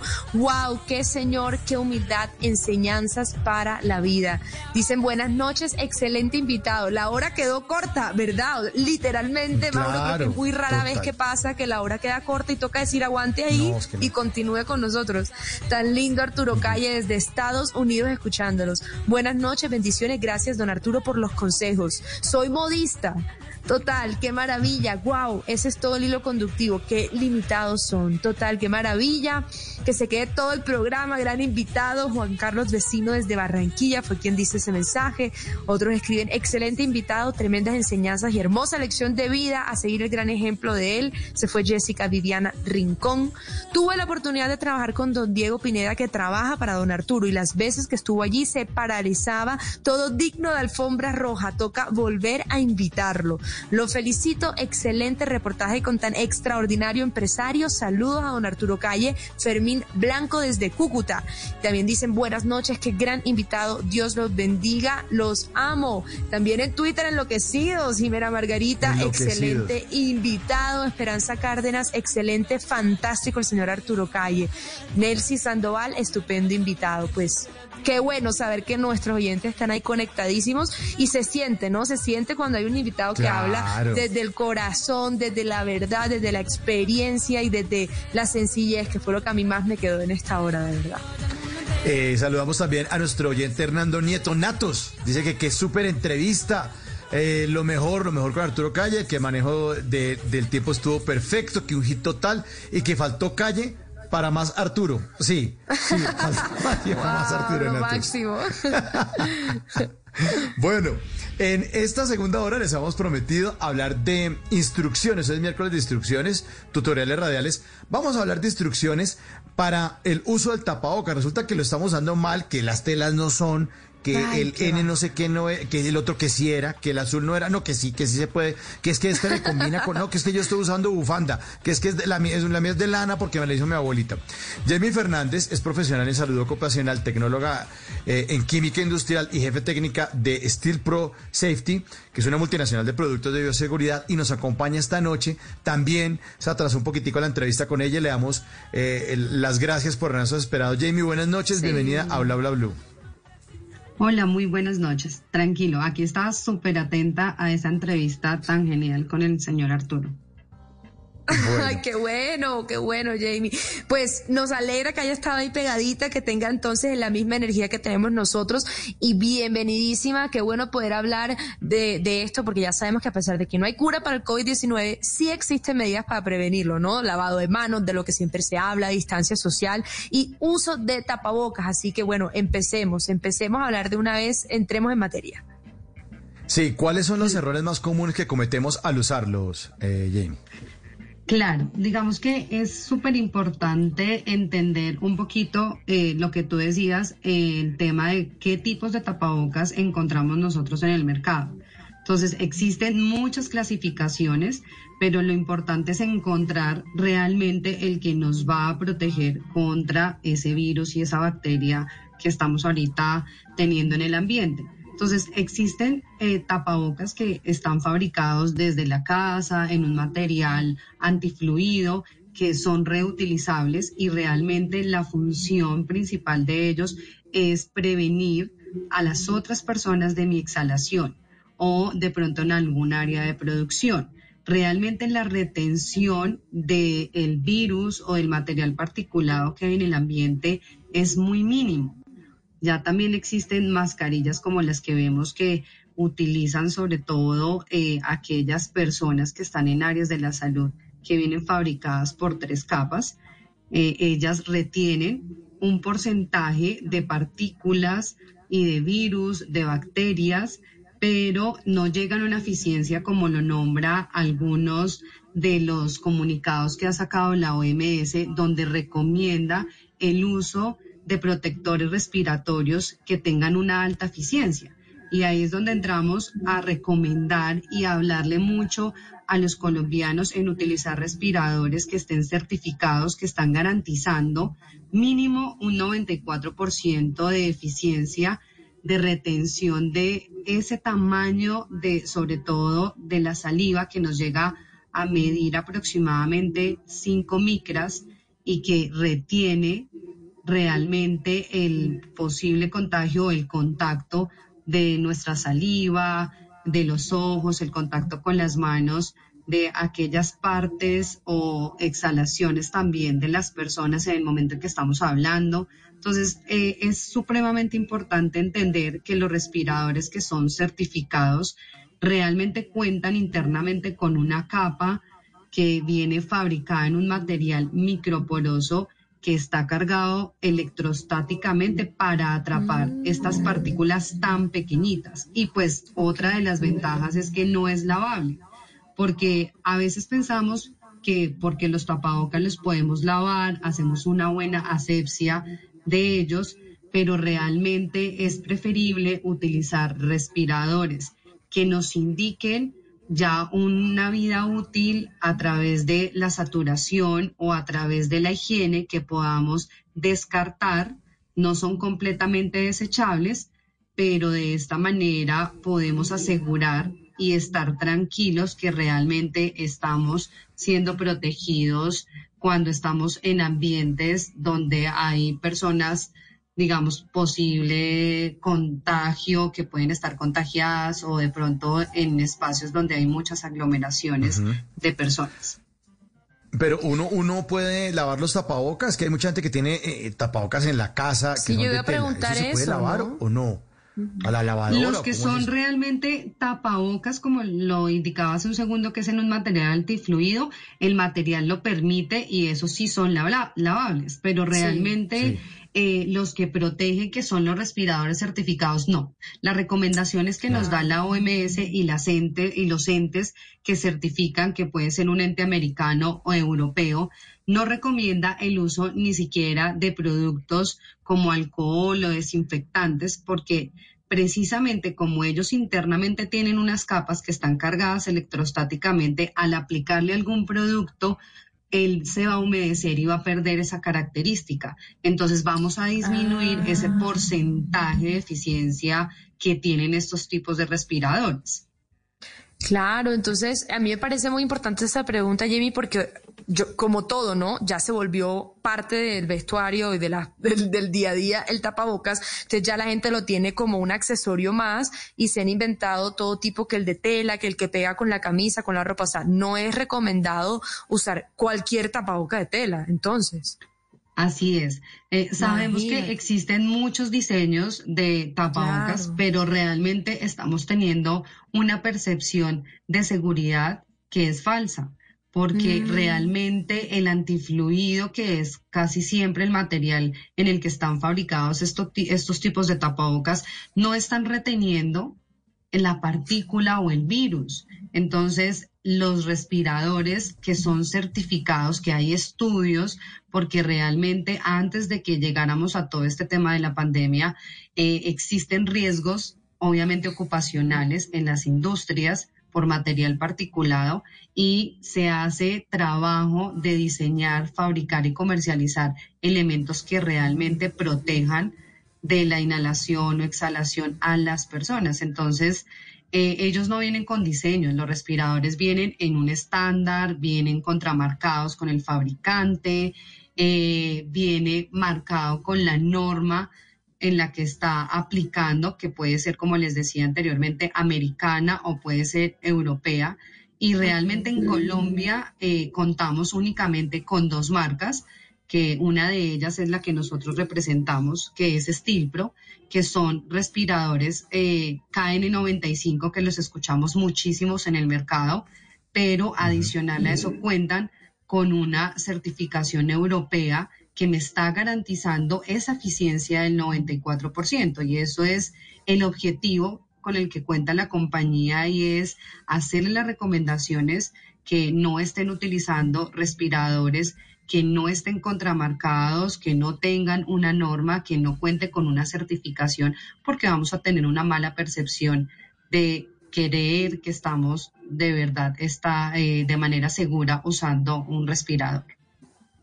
Bueno, ahí están las recomendaciones entonces. Eh, pues Jamie, muchas gracias por, por esperarnos a tan tarde y por esta información para los oyentes. Estar muy, muy cuidadosos con eso. No, no todos se pueden lavar. Si uno les echa alcohol, ya saben que se pueden eh, fragmentar, se pueden abrir las capas que tienen los tapabocas.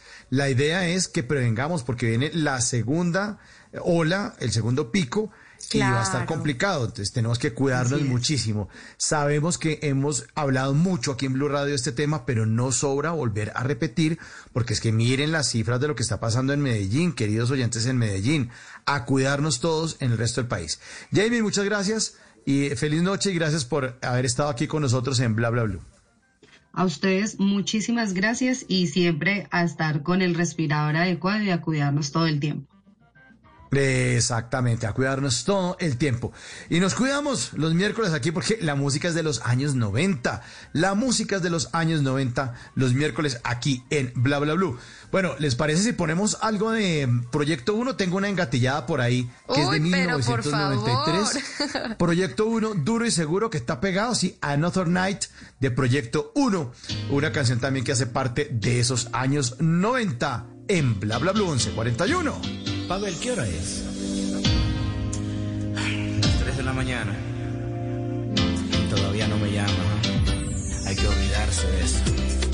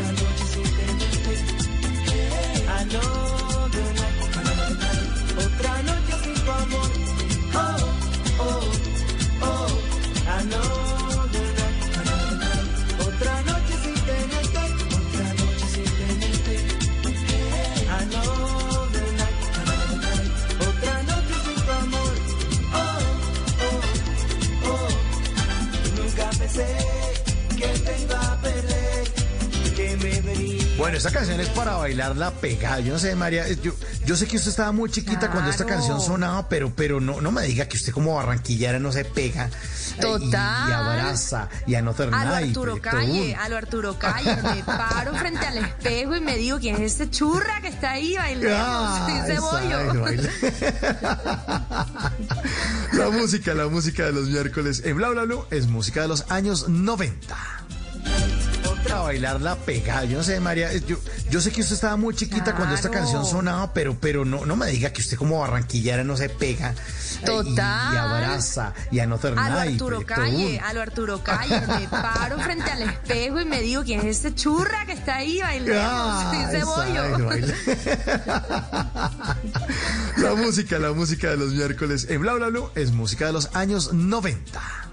Porque el emprendimiento se aprende emprendiendo, asiste al Endeavor Campus Week, una semana de talleres prácticos liderados por expertos del ecosistema que te darán herramientas para superar los desafíos de tu empresa. Descubre cómo sacar el mayor provecho a tus datos de forma segura y rápida junto a Mónica Godoy, Product Manager de Oracle. Conoce todo sobre Machine Learning e inteligencia artificial para startups con Crispin Vélez de Google. Son más de 8 workshops y espacios de networking. Agéndate de 9 al 13 de noviembre. Compra ya tu entrada en endeavor.org.co. Apoya Caracol y Blue Radio. Amuleto. Esa canción también se las traigo, es una de mis favoritas personalmente y es una canción que se ve muy clara la, la, mm, el camino del artista, es acústico, del alma, eh, con ese poco como de bossa nova y este tema habla sobre cerrar ciclos en el amor. Yo creo que todos aquí hemos tenido que pasar por eso, cerrar ciclos en el amor, después de que hubo un amor bonito, grande, pero al mismo tiempo como todo en la vida pasa. Esto es amuleto. prefieras tu libertad, pero no podrás ocultarlo, ni el tiempo lo podrá contemplar. Todo este amor y no hay donde guardarlo, que va flotando, acariciando eternidad. No, suena muy, muy, muy bien, María. También le pongo un like, ¿no? como usted. Divino. Uf. Mare, me bueno. encanta porque son de esos, de esos artistas colombianos que dan orgullo porque se nota que es hecho como de la mano, ¿no? Como hecho a mano artesanalmente. Con este disco Amuleto, él se fue de gira, obviamente no solamente por Colombia, sino Uruguay, Perú, México, y lo han recibido muy bien. Y este disco además tuvo participaciones de grandes artistas, Vicente García, Elkin Robinson, y también con Catalina García, que es la vocalista de Messier Periné. Con ella cantó una canción que se llama Mi Destino, otro tema que también suena increíble y por supuesto se le empezaron a abrir puertas en cantidad. Maré, por si se preguntan, se escribe Maré y al final H, Maré. Y aquí estamos oyendo Mi Destino con Catalina García. tu refugio de amores, donde no caben recuerdo se va con una lluvia de estrellas, con los anturios en flores. Tus versos son los colores de un paisaje ideal. Cuando te fuiste llegaste. Me imagino, me imagino que se están preguntando, bueno, y este como estilo musical, como que viene siendo, Entonces, yo lo categorizo un poco como pop, pero tiene notas de jazz y de reggae y de funk, y lo que más me gusta es que tiene como unas pinceladas de música brasileña y como del Caribe, que es lo que le da como, no, como eso es lo que le da como sentirse uno en la Muy maca en la playa. Entonces la invitación, mis queridos oyentes, como siempre, es que vayan y se echen una pasadita. En Instagram lo encuentran como arroba mare.music. Búsquenlo en Spotify. Yo creo que esta es una gran canción para empezar el día. Mare. descifrando lo esencial de tu piel, el manantial, lo más divino. Lo más divino. Lo más divino es que, lo que escoge María Macauslan en los likes de María Macauslan 11 y 50 y hoy es miércoles de Bla Bla Mojis. ¿Qué dijeron? Que no íbamos a jugar Bla Bla Mojis. Vamos a ponerles trinos en Twitter a manera de jeroglíficos para que ustedes se metan y adivinen y juguemos a ver de qué le estamos hablando. El tema de esta noche son canciones de Maluma canciones de Maluma. Entonces, claro, van a ver en la cuenta mía, arroba entre el Quintero, arroba entre el Quintero, van a ver eh, trinos y ustedes van a adivinar cuál canción o de cuáles canciones estamos hablando. Entonces, ¿le parece arrancamos, María? ¿Arrancamos de Pero una? ya estoy listísima. Pues se fue el primer trino, María, se fue el primer ¿Se trino, fue? se fue el primer trino, de una, de una, a ver qué dice ese trino. Arroba entre el Querido Quintero o metas en Twitter y ponga numeral bla bla blue, a ver qué dice. Adivinen cuál canción de Maluma es esta. Son cuatro emojis, cuatro emoticones. Los cuatro son los mismos. Y es el emoji de un bebé, se podría decir, de un pequeño bebé con un solo pelito. Pero son cuatro Ya, emojis. Ya dijeron. ¿Ya lo dijeron? Ya dijeron, sí. Sí, claro, Julián Andrés. Él dice que la canción se llama Cuatro Babies. Cuatro Sí, sí, Babies sí. de Maluma en los Bla Bla Mojis.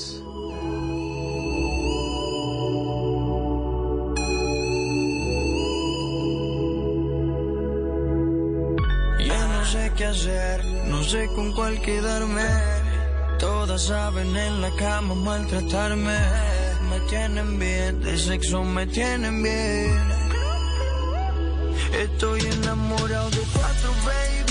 Siempre me dan lo que quiero, chillan cuando yo les digo. Bueno, ahí están los Cuatro Babies que tanto se los criticaron a Maluma. Que qué cosa tan obscena. Que Pero lleno que- estadios, pero, lleno estadios. No, pe- pero, pero, pe- los que criticaban eso bailaron dos mujeres de Alfredo Gutiérrez. Entonces tranquilos, que con dos mujeres la vida es sabrosa. Entonces tranquilos. La música, la música es la música. Mejor sigamos jugando los bla bla emojis. Sí, ponga ahí en Twitter numeral bla bla blue. Ahí aparece. O siga mi cuenta, arroba ante el Quintero y ahí aparece. A ver, María, ¿qué le aparece en la cuenta ahí? ¿Qué le aparece en el, en el Ay, trino? no, esto está ¿Qué muy bueno, esto está buenísimo, esto está buenísimo. Adivinen cuál canción de Maluma es esta. El primer emoji es una isla, El segundo emoji es la bandera de los Estados Unidos y el tercer emoji es un mundo o la Tierra. Sí. Yo creo que hay unas muy buenas pistas ahí para adivinar, aparte, ¿no? De Ya dijeron ya, arroba Ponky Parra. la- dice que la canción se llama Hawái, claro. Una isla, Estados Unidos. Yes. Y ahí está el mapa así del Pacífico. de vacaciones. La foto que subiste con él diciendo que era tu cielo. Bebé, yo te conozco también, sé que fue para darme celos. No te diré quién, pero llorando por mí te vieron. Por mí te vieron. Déjame decirte. Se ve que él te trata bien, que es todo un caballero. Es que este programa es para gente despierta. Entonces, cualquier cosa que hacemos, cualquier juego, la gente está muy pila. Y le cuento una cosa, María. Ya salió el siguiente bla bla emoji. Ya está trinado. Ya está trinado. Sí. Sí, canciones de Maluma esta noche en bla ¿Cuál bla bla. canción de Maluma es esta? Dos emojis, así que tranquilos, dos emojis. El primero es un reloj, un reloj que está apuntando a una hora específica antes de medianoche. Y el segundo emoji es una luna. Claro, Se ahí se podría sabe que es decir antes que de es de noche. Y es, Es de antes noche, de medianoche. Marca una hora específica. Oye, pero la es gente sí está Maluma. conectadísima con Maluma. ¿ah? Claro, total, total, total, total. Sí. ¿Ya adivinaron? Dago Castro, Dago Castro, ya sí, arroba Dagometo. 11 pm, dice que la canción se llama 11 pm. 11 de Sí, la señor, noche 11 todavía pm. No contesta. Una en la mañana todavía y no hay respuesta. Dos de la mañana me dice que está dispuesta. Tres de la mañana yo te tengo una propuesta. ¿Cómo hacerte entender que conmigo tú te ves mejor? Que en mi carro tú te ves mejor. El cuarto huele a Christian Dior. Eres muy bonita para llorar por él. No me Eres muy bonita para llorar por él. Entonces mejor no llore y adivine cuál es el bla bla emoji. ¿Sabe por qué, María? Porque acaba de salir publicado en mi cuenta arroba entre el Quintero o en Twitter, busque el numeral bla bla blue. Ver Y sale, adivinen cuál canción de Maluma es esta, querido oyente. Dos emojis. El primero, una cruz. O un no permitido. Y el segundo emoji, un cassette. ¿Qué? Muy fácil. Muy fácil, muy fácil. cassette. Ajá, ajá, muy fácil, muy fácil. También puede participar en el 316-692-5274, la línea de bla bla blue. La, bli- la línea de bla bla blue. Bueno, es que hay unos que ya han ganado, entonces por eso no lo leo. Sí, exacto. Ya, Estamos ya. dando la oportunidad Eh, a otros. a Nuevamente les digo los dos emojis. El primero es una cruz o como un... Sí, una cruz, algo que elimina. Y el segundo es un cassette. La verdad es eso. Sí, por eso, arroba DJ Sebas Guti dice que la canción se llama Borro Cassette. Claro, facilísimo. Borro Cassette de Maluma en bla bla blue.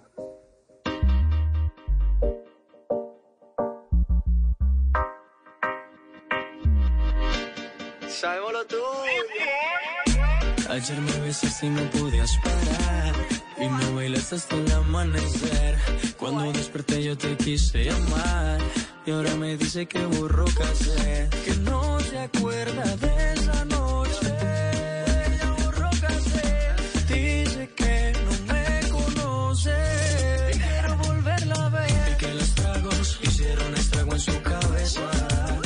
Borren cassette, más bien sigan participando No, en los Mauro, bla bla Mauro, y. Margarita también nos escribió a nuestra línea bla bla blue 316-692-5274 porque también pueden participar por ahí. Margarita. ¿Quieres que le diga una cosa, María? Ajá. El siguiente bla bla emoji ya está trinado.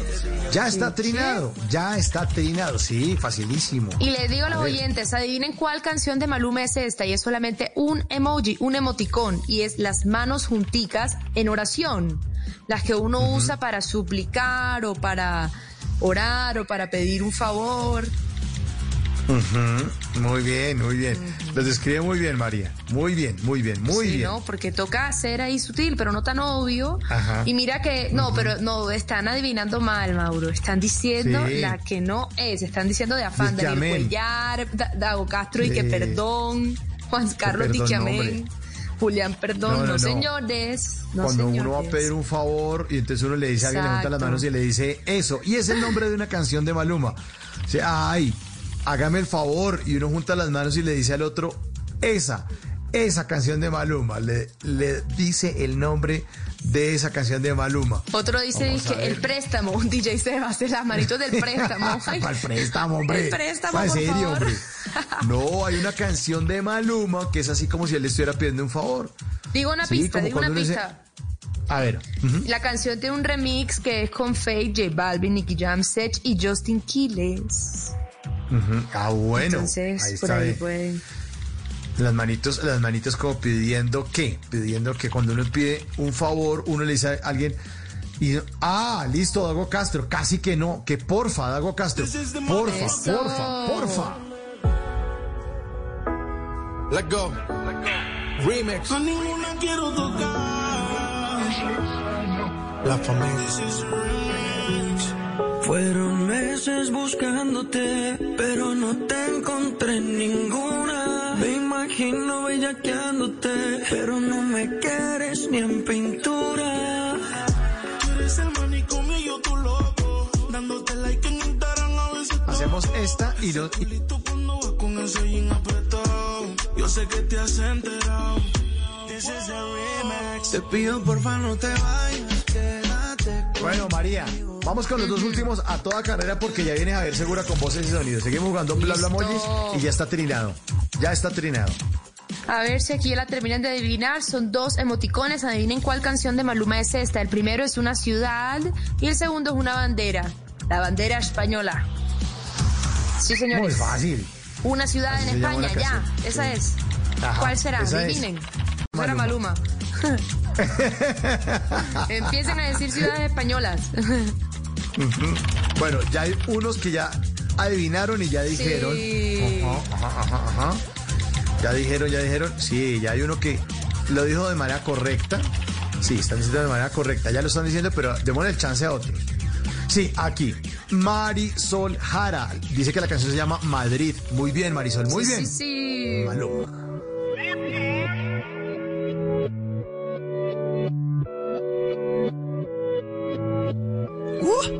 Linda, que bien te ves. Según las redes me olvidaste. Pero ese cuento, ¿quién te lo cree? Solo mi número borraste. ¿Pa' que me quieres mentir?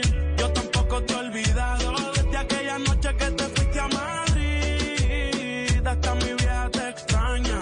Y tú no ves que yo me muero por ti. Madrid de Maluma, 12 en punto, ya es jueves. Y echamos el último, el de Pirnos, el de Pirnos, María, nos fuimos. El último, bla bla moji. Está el último, este es el buenísimo. último. Está buenísimo. Adivinen cuál canción de Maluma es esta. El primero, un, son- un hombre, una carita sonriente. El segundo, carita sonriente. El tercero, carita sonriente. Y el cuarto, carita sonriente. Porque están. ¿Está qué? Si está, si cuando uno está sonriendo, ¿está qué? ¿Está qué? Ajá, No, y pues son está- cuatro, está- son cuatro caritas sonrientes. Exacto, Ah, son cuatro caritas sonrientes. Mira que se Sí, alborotó Twitter, claro, claro, empezó claro. todo el mundo a decir la respuesta. Se Ahora sí, a ver, ¿quién ganó? ¿Quién ganó, María? ¿Quién ganó, María? ¿Quién ganó? Arroba Juan Carlos, Santiago Aristizábal, Marisol, también se usan las pilas y DJ Sebas. Felices los cuatro. Maluma, baby. Apenas sale el solito te vas corriendo. Sé que pensarás que esto me está doliendo. Yo no estoy pensando en lo que estás haciendo. Si somos ajenos y así nos queremos.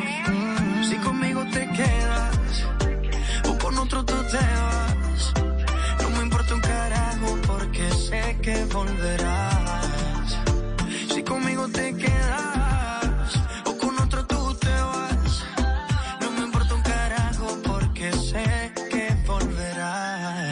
Pasas el rato, vamos a ser felices. Bueno, no pases, no pases el rato con otro, mejor con Bla Bla Blue. 316-692-5274. Y La línea de Bla Margarita, Bla Blue. Margarita habló a la Sí. línea de Bla Bla Blue y también dijo felices los cuatro. Está ella También, conectadísima. Sí, claro.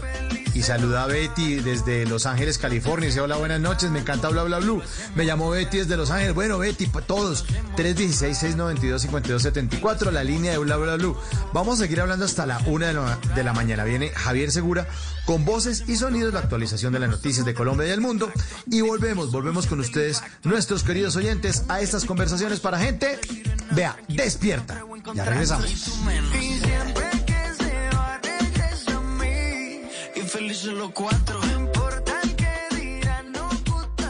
En las noches la única que no se cansa es la lengua. Por eso, de lunes a jueves a las 10 de la noche empieza Bla Bla Blue con invitados de lujo. Le saluda la chilindrina. Soy Bonnie Cepeda. habla Michelle Brown. Yo soy Liz Pereira. Checo Acosta, el príncipe del carnaval. Soy Claudia Bamón. Los saludo Alfredo de la Fe. soy María. Con buena música, con historias que merecen ser contadas, con expertos en esos temas que desde nuestra casa tanto nos inquietan y con las llamadas de los oyentes que quieran hacer parte de este espacio de conversaciones para gente despierta. Bla bla blue. De 10 de la noche a 1 de la mañana. Bla bla blue. Con María Macausla, Simón Hernández y Mauricio Quintero. Bla bla blue. Porque ahora te escuchamos en la radio.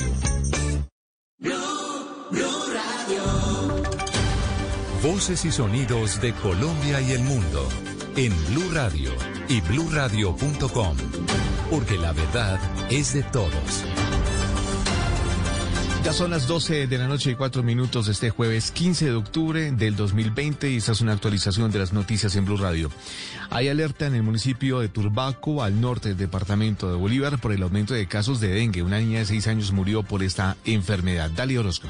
La muerte de una niña de seis años por causa del dengue este domingo prendió las alarmas en el municipio de Turbaco, Bolívar, en donde las autoridades iniciaron jornadas de fumigación e hicieron un llamado a la comunidad a tomar medidas de prevención con la llegada de las lluvias. La menor se convirtió, de acuerdo a la alcaldía de ese municipio, en la tercera víctima fatal de esta enfermedad en los últimos meses. Otra menor de cinco años también murió el pasado mes de septiembre. Hernando Pinzón, director médico y científico del Hospital Casa del Niño, donde fueron atendidas las menores. Su ingreso al hospital llegaron en unas condiciones eh, bastante críticas, con datos de, de shock por dengue. Y muy a pesar del esfuerzo de nuestros médicos en, en la unidad de cuidados intensivos, no fue posible revertir el caso. La comunidad exige mayores acciones por parte de las autoridades de salud para evitar la proliferación de este peligroso mosquito. 12 de la noche y 5 minutos, a más de 81 mil millones de pesos ascienden los cobros indebidos que realizó la empresa de acueducto alcantarillado de aseo de Barranquilla a sus usuarios. Así lo indicó la Superintendencia de Servicios Públicos, Ingel de la Rosa. A la empresa AAA no solo le exigen pagar una multa de 6.500 millones de pesos por incluir costos administrativos en las tarifas cobradas a los usuarios en Barranquilla y el Atlántico, sino también devolverles a los ciudadanos estos cobros indebidos que realizaron por más de cuatro años y cuyo monto superan los 81 mil millones de pesos. Así lo informó la superintendente de Servicios Públicos, Natasha Avendaño. Estamos hablando más o menos de unos 81 mil, 82 mil millones de pesos de esos recursos que se fueron vía tarifa, que no estaban asociados directamente a la, prestación de de los servicios públicos y por lo tanto sí debe presentarse un plan para devolución de estos ingresos. Frente a esto, la AAA informó que aunque respeta las decisiones del ente de control en el ejercicio de su derecho de defensa, presentó un recurso de reposición el pasado 30 de septiembre y que por lo tanto la sanción no está en firme. 12 de la noche y 6 minutos, 300 millones de pesos ofreció la gobernación del Valle del Cauca por información de los responsables de la masacre de cuatro personas en zona rural de Jamundí. Alejandro González. Después de los hechos ocurridos el pasado viernes 9 de octubre en zona rural del municipio de Jamundí, al sur del Valle del Cauca, donde se registró una masacre de cuatro personas, la gobernadora Clara Luz Roldán hizo un llamado al gobierno nacional a adoptar medidas especiales de seguridad en esta zona del departamento. Además, anunció una recompensa de 300 millones de pesos para quien ayudar con el paradero de los responsables de esta masacre. La situación del Valle del Cauca amerita medidas especiales y una mirada desde el gobierno nacional. Seguimos reiterando nuestra recompensa de 300 millones de pesos para quienes nos den información sobre los cabecillas de estas bandas delincuenciales. La masacre de estas cuatro personas ocurrió en la vereda Comuneros del corregimiento La Meseta, en zona montañosa de Jamundí. 12 de la noche y 7 minutos en el Bagre, Antioquia, fue asesinada una mujer de 48 años de edad, reconocida por su trabajo comunitario y que hacía parte de un programa ambiental de la gobernación de Antioquia. Por el hecho, no hay capturados hasta el momento. Valentina Herrera.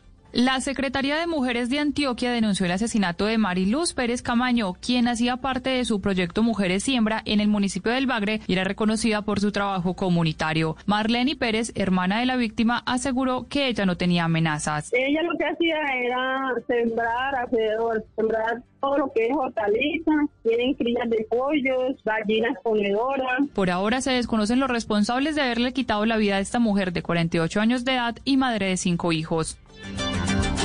12 de la noche y 8 minutos. Sin el artículo que buscaba que no se pagaran los gastos de representación, la plenaria del Senado aprobó el proyecto que reglamenta las sesiones virtuales y mixtas en el Congreso de la República. Kenneth Torres. La medida fue instaurada por congresistas de la Alianza Verde Polo Democrático FARC, la lista de los decentes, al considerar que el presidente violó el artículo 173 de la Constitución Política, que pide la autorización del Senado para la presencia de tropas de otros países, según dijo el senador Jorge Enrique Robledo. El presidente Duque en principio acató la orden que le dieron y suspendió la actuación de esas tropas en Colombia. Pero unas semanas después, el presidente de la República autorizó nuevamente a esas tropas para que actuaran en Colombia y lo autorizó sin que el Senado de la República hubiera aprobado dicha, dicha presencia de esas tropas. Para el senador Robledo, el ministro de Defensa engañó al país al considerar que con siete cartas que fueron firmadas por 69 senadores se habría ordenado la presencia de las tropas norteamericanas. Noticias contra reloj en Blue Radio.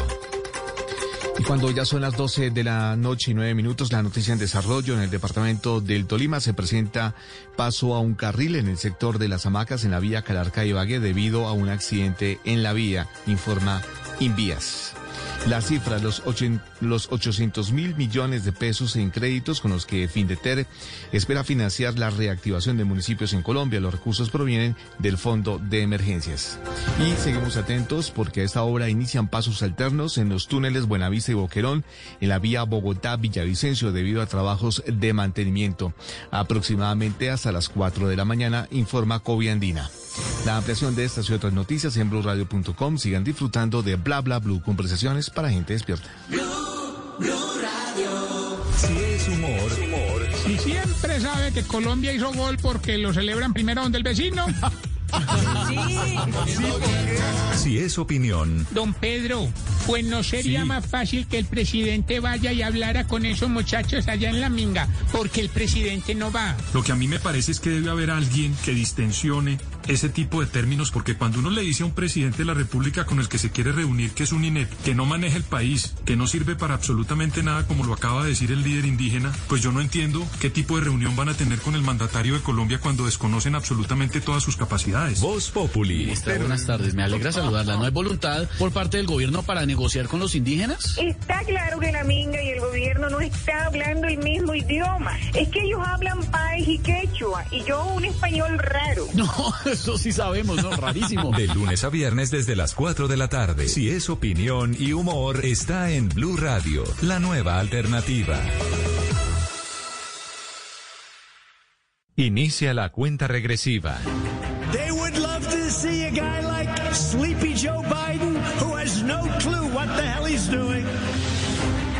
Estados Unidos vivirá una de las elecciones más importantes de su historia. Everybody knows who Donald Trump is. We choose hope over fear.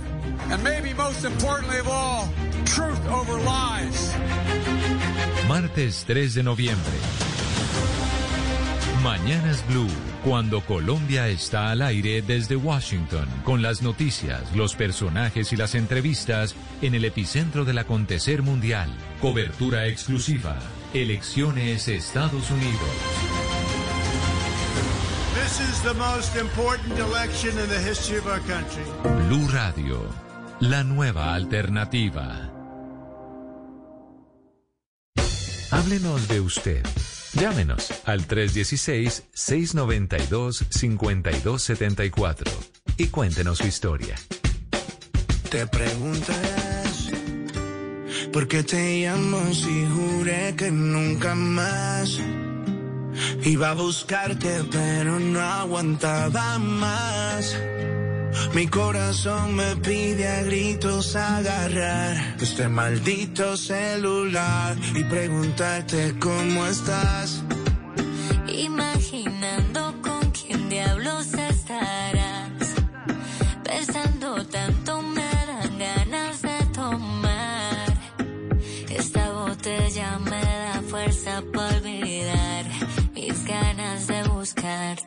Por eso voy a tomar para sacar de mi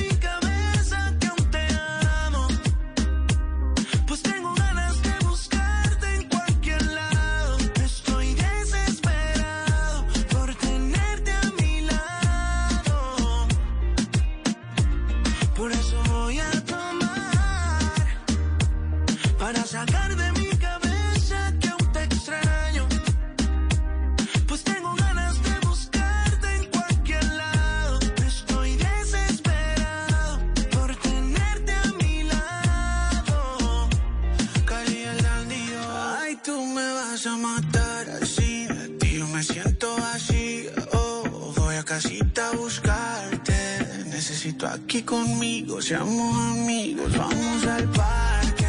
Donde nos dimos besitos. Dale que te necesito. Que yo a ti te necesito. Te necesito.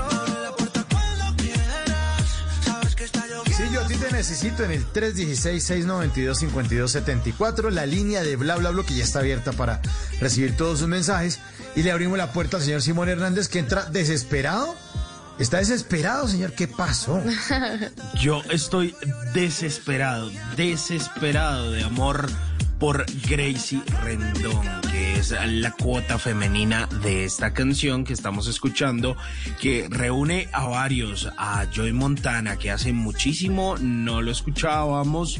Eh, y que lo conocimos hace ya un tiempito por haber hecho eh, de pronto un poquito de bachata, luego un poquito de cosa como un poquito más urbana y se unió a Cali el Dandy para hacer una colaboración buenísima y esta canción que se llama Desesperado.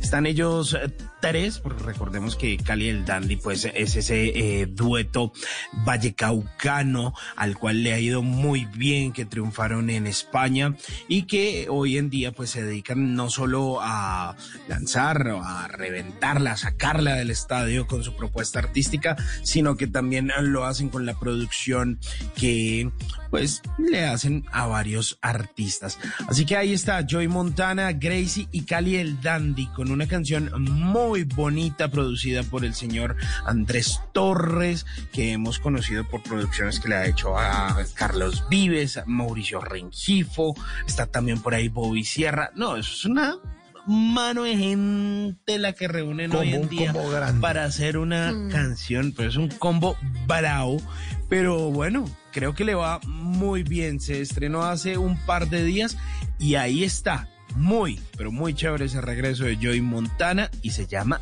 Desesperado. Por eso voy a tomar para sacar de mi cabeza que aún te extraño. Pues Vamos a tomar nota más bien. Vamos a tomar nota de nuestros oyentes. 316-692-5274. Bueno, no acabo ni de decir el teléfono, ya está timbrando.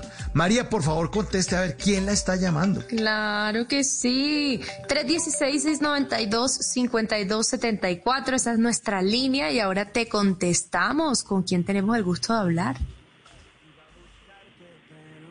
¿Aló? Aló, ¿con quién tenemos el gusto de hablar? Con José del Carmen Muñoz Hernández. José del Carmen Muñoz Hernández, bienvenido a Bla Bla Blue. ¿Cómo estás esta noche?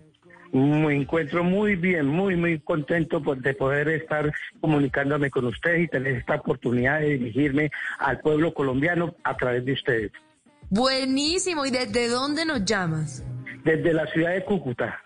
Desde Cúcuta. Bueno, José, ¿y ¿cómo va esta noche para ti? ¿Cómo te ha parecido el programa? Muy bueno, muy bueno, sino que yo yo le soy franco, ¿sí? Yo como yo eh, yo poco de noche tras noche y eso porque el trabajo mío es de, de- de día y cuando llego llego un poquito cansado, pero yo anoche eh, escuché a Blue Blue Radio y, y me di cuenta que era muy interesante el programa de ustedes y ya que yo tengo que de pronto con- contarles algo a, a la audiencia que puede ser de mucho provecho para el mundo, si de pronto ustedes me dan la oportunidad de que yo me pueda dirigir ante ustedes.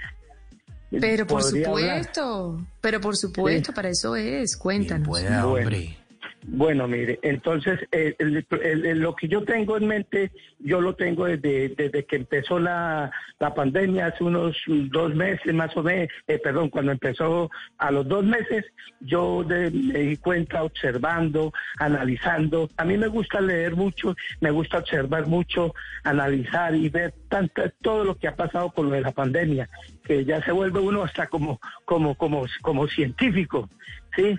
Y, y una noche yo le pedí a mi Dios que me iluminara, que me diera una forma de cómo poder de- detener esta pandemia que estaba causando tantas, tantas muertes, tantas muertes. Y me iluminó el Señor y yo tengo una idea de cómo detener esta pandemia para contarles a todo el mundo. No, no, no es del otro mundo. Eso no es del otro mundo, eso no es del otro mundo. Eh, eso consiste en qué consiste. Como todo, todos nos damos cuenta que eh, nos prevenimos lavándonos las, manos o también con los tapabocas, con el distanciamiento, con la disciplina, que muy pocos uno no lo hacemos en la, de- en la debida forma eh, que debe hacerse. Por eso es que estamos pagando tantas consecuencias. La gente no utiliza el tapaboca como es, no, utiliza, no hace el distanciamiento adecuado, no se lava las manos en el momento que tiene que lavarse cada tres, tres cuatro, cinco veces al día. Bueno, que son mu- unas formas muy buenas que ha sacado el eh, el eh, la Organización Mundial de la Salud para poder Total. nosotros estar un poquito, un poquito eh, eh, salvándonos de tantas, de tantas, de tantas muertes. Pero yo me di cuenta de otra cosa muy interesante que de pronto, pues no sé, pues en el, en el mundo está lleno de tantos científicos, pues de pronto no, no, no, no, no, no observaron porque eso es como parte del, del, del, del- sistema de investigación, el, el método científico de observación, de analizar, y no, no es de computadores, de buscar de pronto respuestas en un computador, sino de que uno se pone a analizar y ve. Entonces me di cuenta. Bueno, pero nos me- tiene nerviosos, Exacto, don qué don manera José, de introducir es lo el que nos tema, va a hombre. Sí. Sí, entonces, bueno, bueno, bueno. Entonces, y yo me ¿cómo di es? cuenta mm, y, y empecé a hacerlo. Entonces me di cuenta, a, a escuchando, inclusive vi al doctor Pacarroyo hablando una vez sobre hacer las inhalaciones eh, con eucalipto, pero él no explicaba no nos dijo sí eso es muy bueno eso eso se, se, se protege uno con eso pero la idea era que no nos decían que era que el, el, el, virus tiene un ciclo de incubación de 72 horas en las fosas nasales. Pues si, si tenemos 72 horas para poder, así como lo matamos en las manos, lo matamos, nos evitamos eh, con el tapabocas, pues saquemos un, que saquen unos antibacteriales, así como hay tantos antibacteriales, por, por decir algo, para la sinusitis. Se aplica uno, hacemos una cuarentena, empezamos todo el mundo a unas gotas, cuatro o tres gotas en las narices, sí, todos hacemos la cuarentena. ¿Y qué pasa con el virus? Va a morir y desaparece de la faz de la tierra. Eso, eso, yo ya, todo el mundo, yo se lo explico a muchos médicos, a muchos amigos míos, me dice, José, tiene mucha razón, yo lo estoy, yo lo voy a hacer. Hay una gente que, que hace inhalaciones de eucalipto, otros que hacen inhalaciones en vaporizaciones, también es válido también porque son al- antibacteriales. Pero, pero lo ideal es que hiciéramos una cuarentena todos en Colombia y de pronto en el mundo. A la vez. Pero, pero usted lo que está sugiriendo, a veces entiendo, es que uno se eche gel antibacterial en las ñatas o cómo es, cómo No, funciona. Sí, eh, mire, yo, yo, yo como me he protegido, yo me protejo como, yo entro a- cuando me voy a bañar, todos los días, cada 24 horas, yo cojo agua jabón de olor, ¿no? Del que me baño. Sí, y claro. yo me, mm, mm, me echo, como tengo la costumbre de Bogotá por el medio ambiente de Transmilenio y de todo eso, yo cada ocho días me lavo las ñatas con agua jabón y agua, agua jabón y agua, todos todo. los días. Es tan así que a mí me daba, me daba gripa cada dos meses y llevo ocho, voy para ocho meses que no me ha vuelto a gripa. ¿Por qué? Porque indirectamente, como los virus de la gripa son, son también de origen de coronavirus, los he matado también los virus de la gripa. Y no me hasta hace tres días, no, como cinco días, me mm, tal vez cogí una gripita, un- como una, como un, un, un, un resfriado y dije, ya, ves, hace ya como nueve meses no me daba gripa. ¿Por qué? Porque me Pero yo- protegía eso. Y directamente también Sí. me protegía de los virus, de los Ajá. virus de, De la gripa. ¿Sí me entiendes? Bueno, pero, pero, no sé- pero José del Carmen, eh, yo, Sí. yo, yo he escuchado que mucha gente, incluso el presidente de Estados Unidos está aconsejando que la gente tomara ya Clorox y no sé qué vainas, y la comunidad científica y la Organización Mundial de la Salud dijeron que eso no servía para nada. Pues que si uno le no. saltaba el virus ah, y, y que, que, que hacerse esos lavados como que no funcionan, tengo entendido. Lava- mire, mire, ¿por qué le digo que sí funciona? Porque es que el virus se incuba en las fosas nasales. Ellos pueden entrar por los ojos, por la garganta, pero siempre busca las fosas nasales. Se incuba para, para, para, para él, él multiplicarse la cantidad suficiente para después pasar a los bronquios, que donde es fatal, y después a, lo- a- a los pulmones. Lo que le sucedió a mi hermano, que, que no tuvo no tuvo la oportunidad, no, no eh, como yo no me hablaba con él, él no hizo ese remedio y él murió, eh, eh, Ah.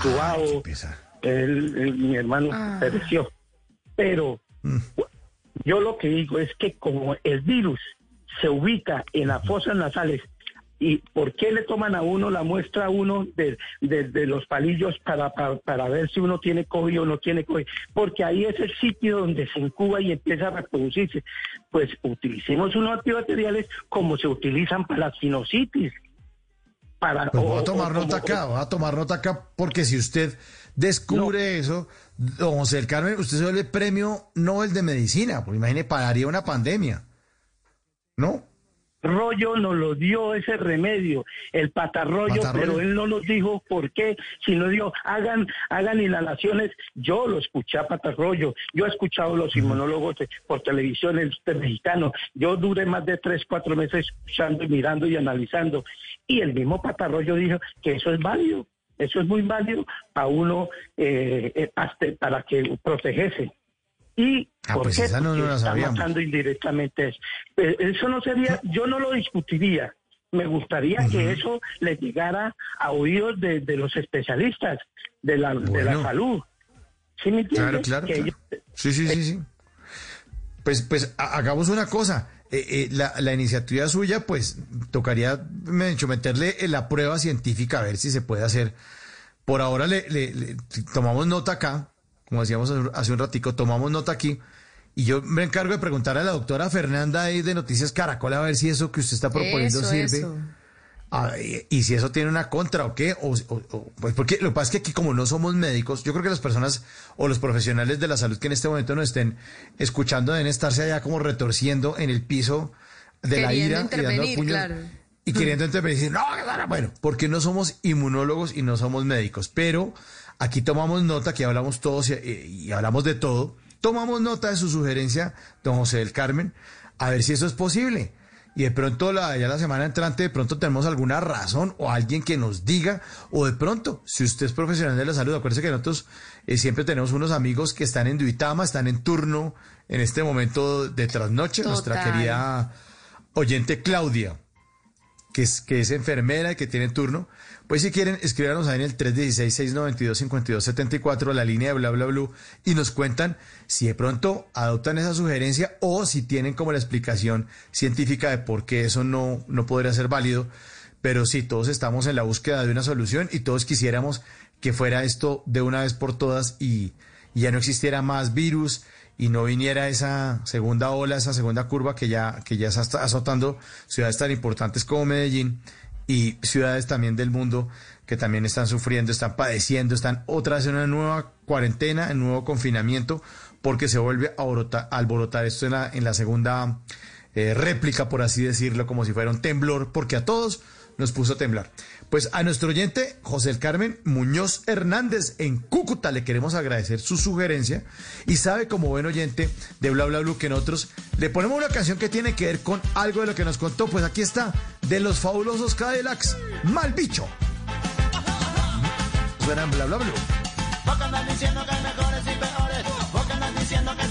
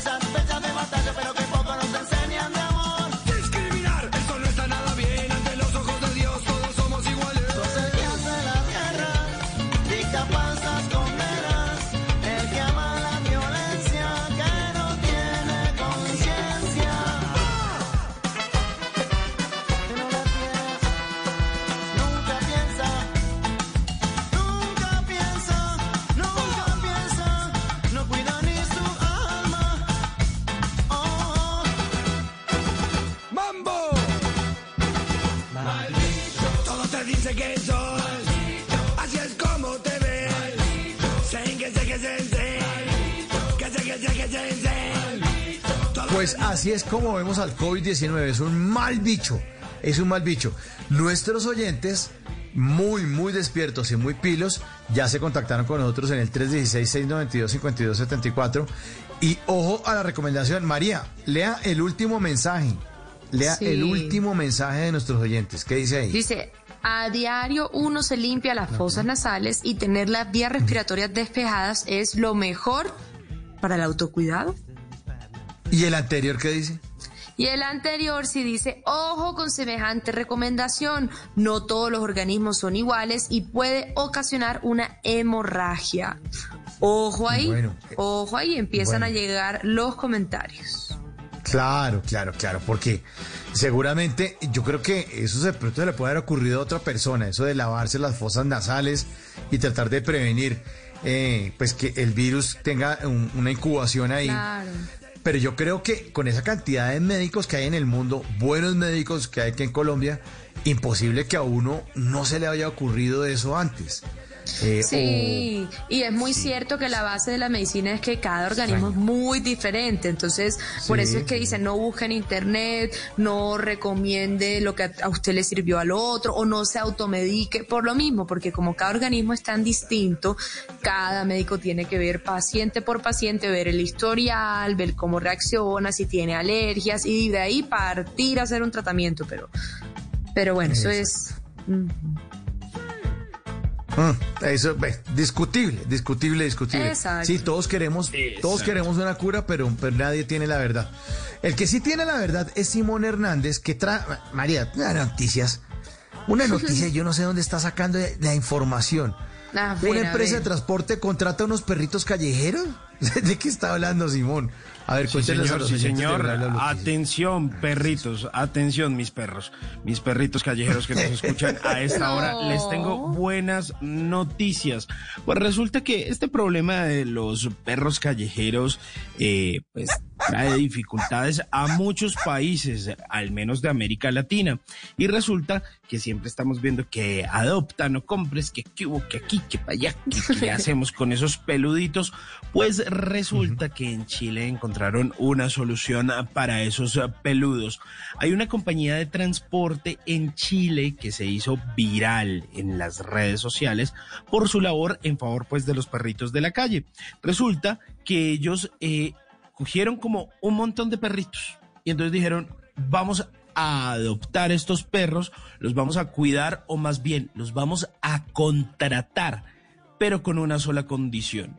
Y esa condición es que los perritos tienen que ser perritos trabajadores de sus, eh, de sus buses, de sus flotas. Entonces póngale cuidado. ¿Cómo funciona esto? Resulta que hay una empresa de transporte pública en Chile que eh, cogió a cada uno de esos perritos y le asignó un, un bus, un perrito, un bus, un perrito, un bus, un perrito. ¿Para qué? Para que acompañe al señor conductor.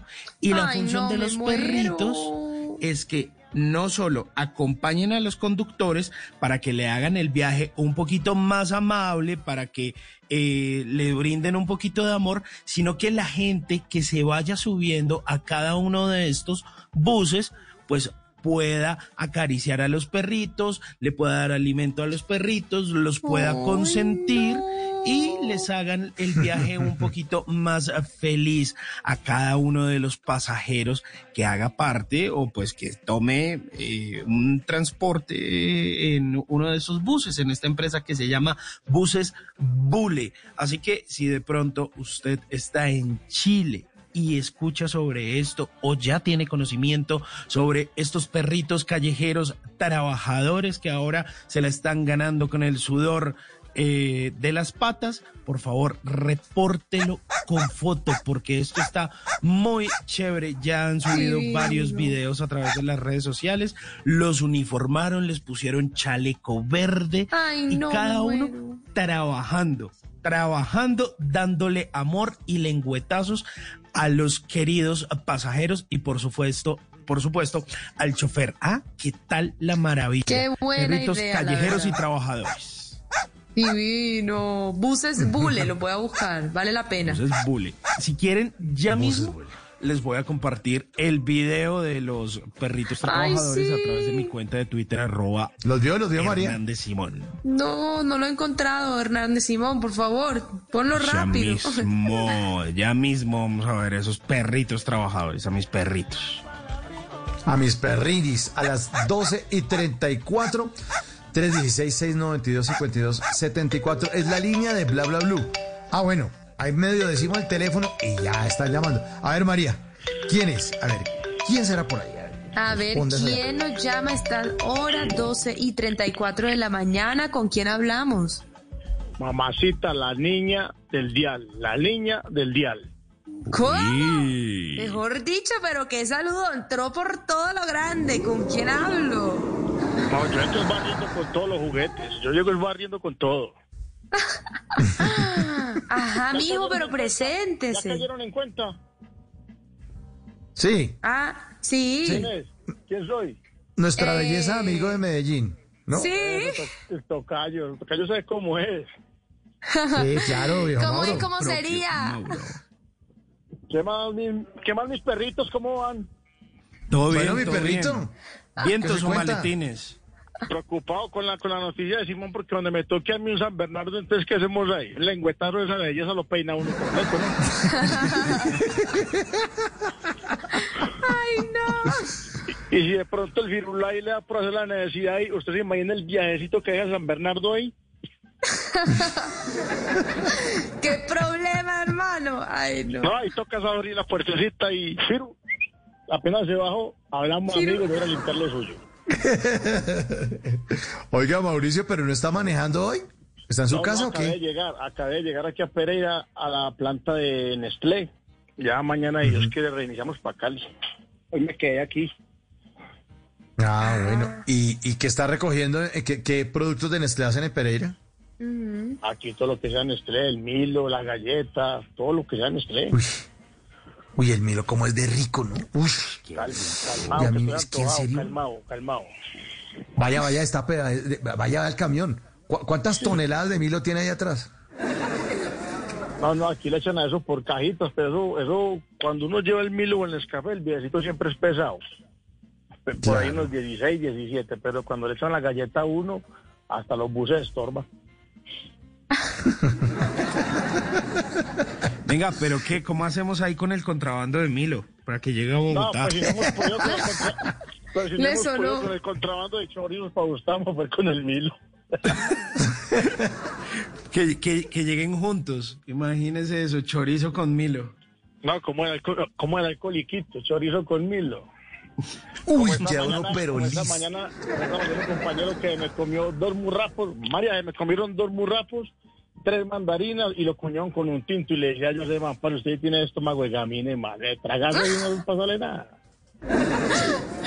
Bueno, Estómago de Ma- qué pecado. María, María, María es barranquillera. Toca explicarle que los murrapos es como le dicen en, en, Ah, no le dijimos, la- eh, ¿se acuerda que le explicamos lo de los murrapos?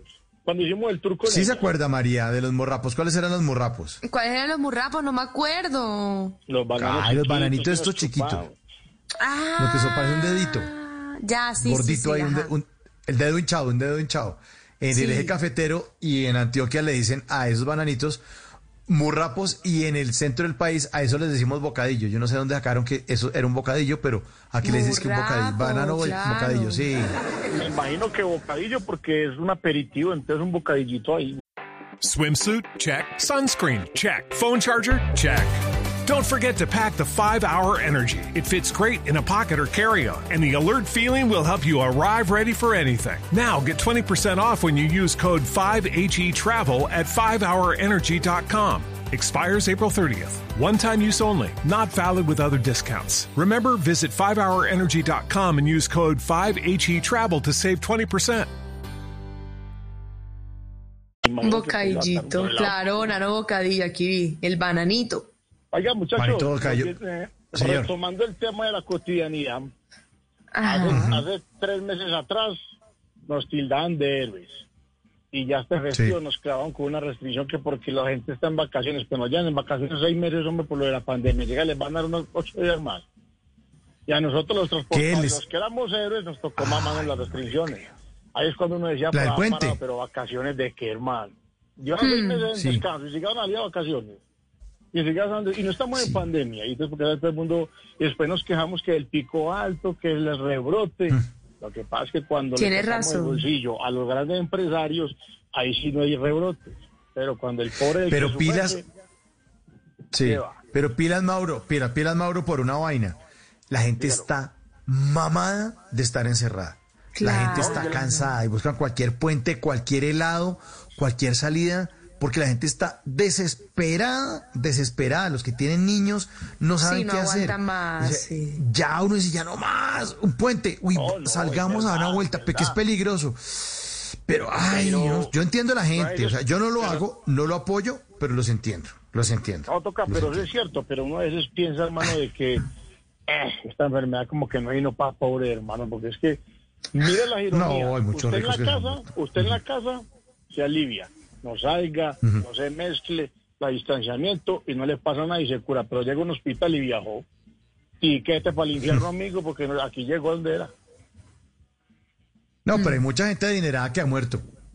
Y mucha Sí, gente. que ¿no? se han enfermado Ay, y la usted- familia, claro. ¿Usted cree que el, sí, usted cree que el COVID va a decir, uy, no nos metamos con ese tipo porque tiene un carro divino y tiene una casa de no sé cuántos millones? No. Pues, COVID es COVID, hermano. sí Donald Trump tuvo COVID, o supuestamente le, y tuvo qué le pasó COVID. al cucho, Bolsonaro. ocho, como, como ocho días y listo. Y un pobre le da COVID y un mesecito conectado, el hoyo del berraco, botó 10 kilos, porque los conozco.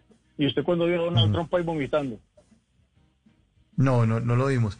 Además, bueno, dicen que también dice que era carreta, pero que también que era carreta, que decían que no, que se la inventó, que para hacerse la víctima, que para no ir a debates, No, que no sé qué, igual, porque igual, igual entiendo la idea suya, igual mamón porque mm, hay que mirar la otra parte, ¿no? De pronto por las leyes que nos ponen en el país, igual una ley universal de protección, hay mucha gente de los de los hoteles, de, de muchas partes, de muchas eh, fuentes de empleo que llevaron del bulto y yo creo que eso no lo va a aguantar nadie, pues. No, pero, todo el país, es que ¿cuán- Sí, el, sí, el todo el desempleo como en el país. 20%, es que todo el país, Claro, hermano, y es que no solo de es el todos los tema- estratos. de, de la salud mental, que claro, no quisiera uno salir, pero ya llega un momento en el que uno dice, oh, necesito un poquito de aire o, o hacer algo distinto porque ya son Uy, es que es muy demasiados meses y claro, uno trata de ser riguroso, uno trata de estar siempre encerrado, pues nosotros que tenemos al menos en medio de todo la posibilidad, pero llega un momento en el que realmente eh, agobia. Y claro, hay gente que tiene que salir necesariamente sí o sí por cuestiones laborales, pero más allá de eso, también hay, hay- que salir y tendremos que aprender a convivir con esto de una u otra forma, porque es que la economía está No, jodida cierto, y la gente no está trabajando pandemias, y, hay que resolver de alguna SIDA. forma. Y Miren las otras enfermedades como el SIDA que llegó barriendo con todo hasta que nos tuvimos que adaptar. O lo encapucha, o lo dio el berraco, o mire una pareja estable, o mire qué va a hacer a mí. Pero es que, que pero es que mire, o sea, yo, pero yo he pensado, Mauro, el tema del SIDA, el tema del SIDA, claro, se puede prevenir porque si usted se utiliza un preservativo, pues listo, sano, tan. Claro, pero es que en el. COVID no, en el, co- no en el COVID usted no sabe que no sabe que el otro lo tiene, no, no es que esto es un camello. Eh, para todas las edades, para todos los estratos sociales, para todo el mundo, es que no es un camello, es un camello, es un camello. Total, y no Tengo- tienes que hacer nada amistad- raro, sales a la calle y ya. Qué tengo, una amiga, duro. tengo una amiga que es enfermera en Copacabana y, y me decían estos días de una forma muy coloquial, pero real. Porque ¿Qué hoy decía? en día es contadito el que ve uno que tiene tapabocas, el otro no lo tiene, el otro no lo pone bien, el otro le tapa la cumbamba, y uno dice, este man respira por la cumbamba, me quedé raco. Entonces ella me decía a mí, ay, negro, ¿sabes qué? Oh, María, tape los oídos. Negro, donde esto, Cuidado. donde la prueba del COVID fuera retal, todo el mundo usaba tapabocas. ¡Buenísimo! Y es verdad, y es verdad, ¿quién se va a hacer tallar ahí pendejamente? Me pongo el tapabocas hasta una Sí, me pongo el tapabocas, total. Pero es real, es real. Entonces, un uno tiene que aprender como, como asimilar. eh, son- o sea, todo el despertar de nosotros, el día a día es un riesgo. Uno tiene Mm. que autocuidarse Sí, claro. por A o por B. Por A o por B depende por de la todo. profesión. Y así no tenga profesión en su casa. Porque uno mismo tiene Sí, que sí. ser metódico y tiene que ser cuidadoso. Pero a veces el exceso de confianza es lo que nos está matando. Y nosotros somos colombianos, hermano, y nosotros somos recursivos y, y cuando vemos el peligro no somos capaces de enmendar el error, sino que más fácil saltamos. O sea, se nos, por, por ejemplo, hay un alambre pelado, en vez de arreglar, cambiar el alambre, le ponemos la cintica, hacemos, nos hacemos los locos. En cualquier momento lo piso y se electrocutó por pendejo. Es como, no, Pero- que otro lo haga, que otro lo haga, ¿no? Sí, Cada sí, uno sí. que metamos, que metamos la ficha y... Totalmente, bueno, ¿qué vamos a hacer con cada este quien. pues? Uy, vine hoy Pero, pero, pero, pues. pero ojo, ojo, Mauro, porque también ese problema, yo, yo también al principio, ah, es que en Colombia todo uno desobedece las normas, no sé qué, todo lo arregla las patadas. Vaya y mire las noticias en Europa, la gente súper desorganizada. Los ingleses, que son una raza súper organizada, ordenada, todo, eh, apenas están como medio bajando la curva la pandemia, salieron todos como locos, porque está en verano allá, en mitad de año, junio, todos como locos borrachos, qué tapabocas, ni qué nada. No, no, no, fue un lío ni el berraco. En todas partes del mundo, en todas partes del mundo se está viendo eso. En Nueva Zelanda, que son tan organizados, no, hay rebrote. En, en, las, en, en Corea del Sur, que es tan juicioso, no, que rebrote. En China, que es una dictadura, ya, ya, si usted sale, pues lo acaban, pues lo multan, todo. Me vino esa dictadura ya, no salga, no salga. Pues, eso en chino, ¿no? Yo, el, el chino no, no es que lo maneje así como mucho, pero no salga, no salga. Pero, Pero tiene el y- acento. y hay rebrote. Pero tengo un acento chino y me gusta el Sí, chino. sí, sí. Pero, Buena y, chino. y hubo rebrote. Y hubo rebrote. Y me dicen buena chino, buena pelota.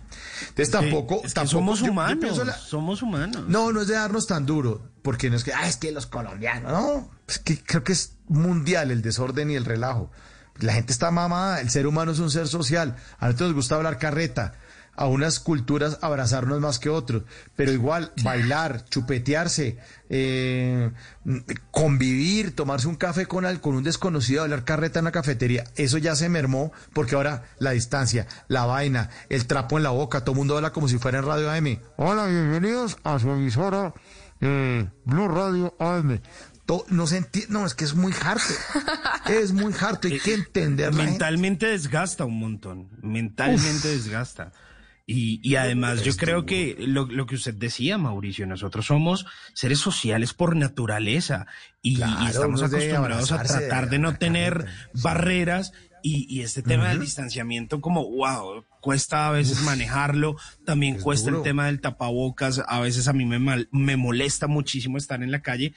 Porque, porque yo sí o sí lo tengo puesto y trato de ser lo más disciplinado posible, pero, pero hay Sí, una barrera cansa, evidente claro. con los demás. No, Y- muy y mamón. para respirar Total. cansa, pero pues uno hace obviamente el sacrificio por salud, pero, pero es complicado. Eso sí, eso sí, uno cuando sale, o al menos en mi caso, yo trato de ser muy precavido, trato de eh, lavarme las manos, que el alcohol, distanciamiento social, tapabocas, yo, porque yo me quiero y cuido a los demás.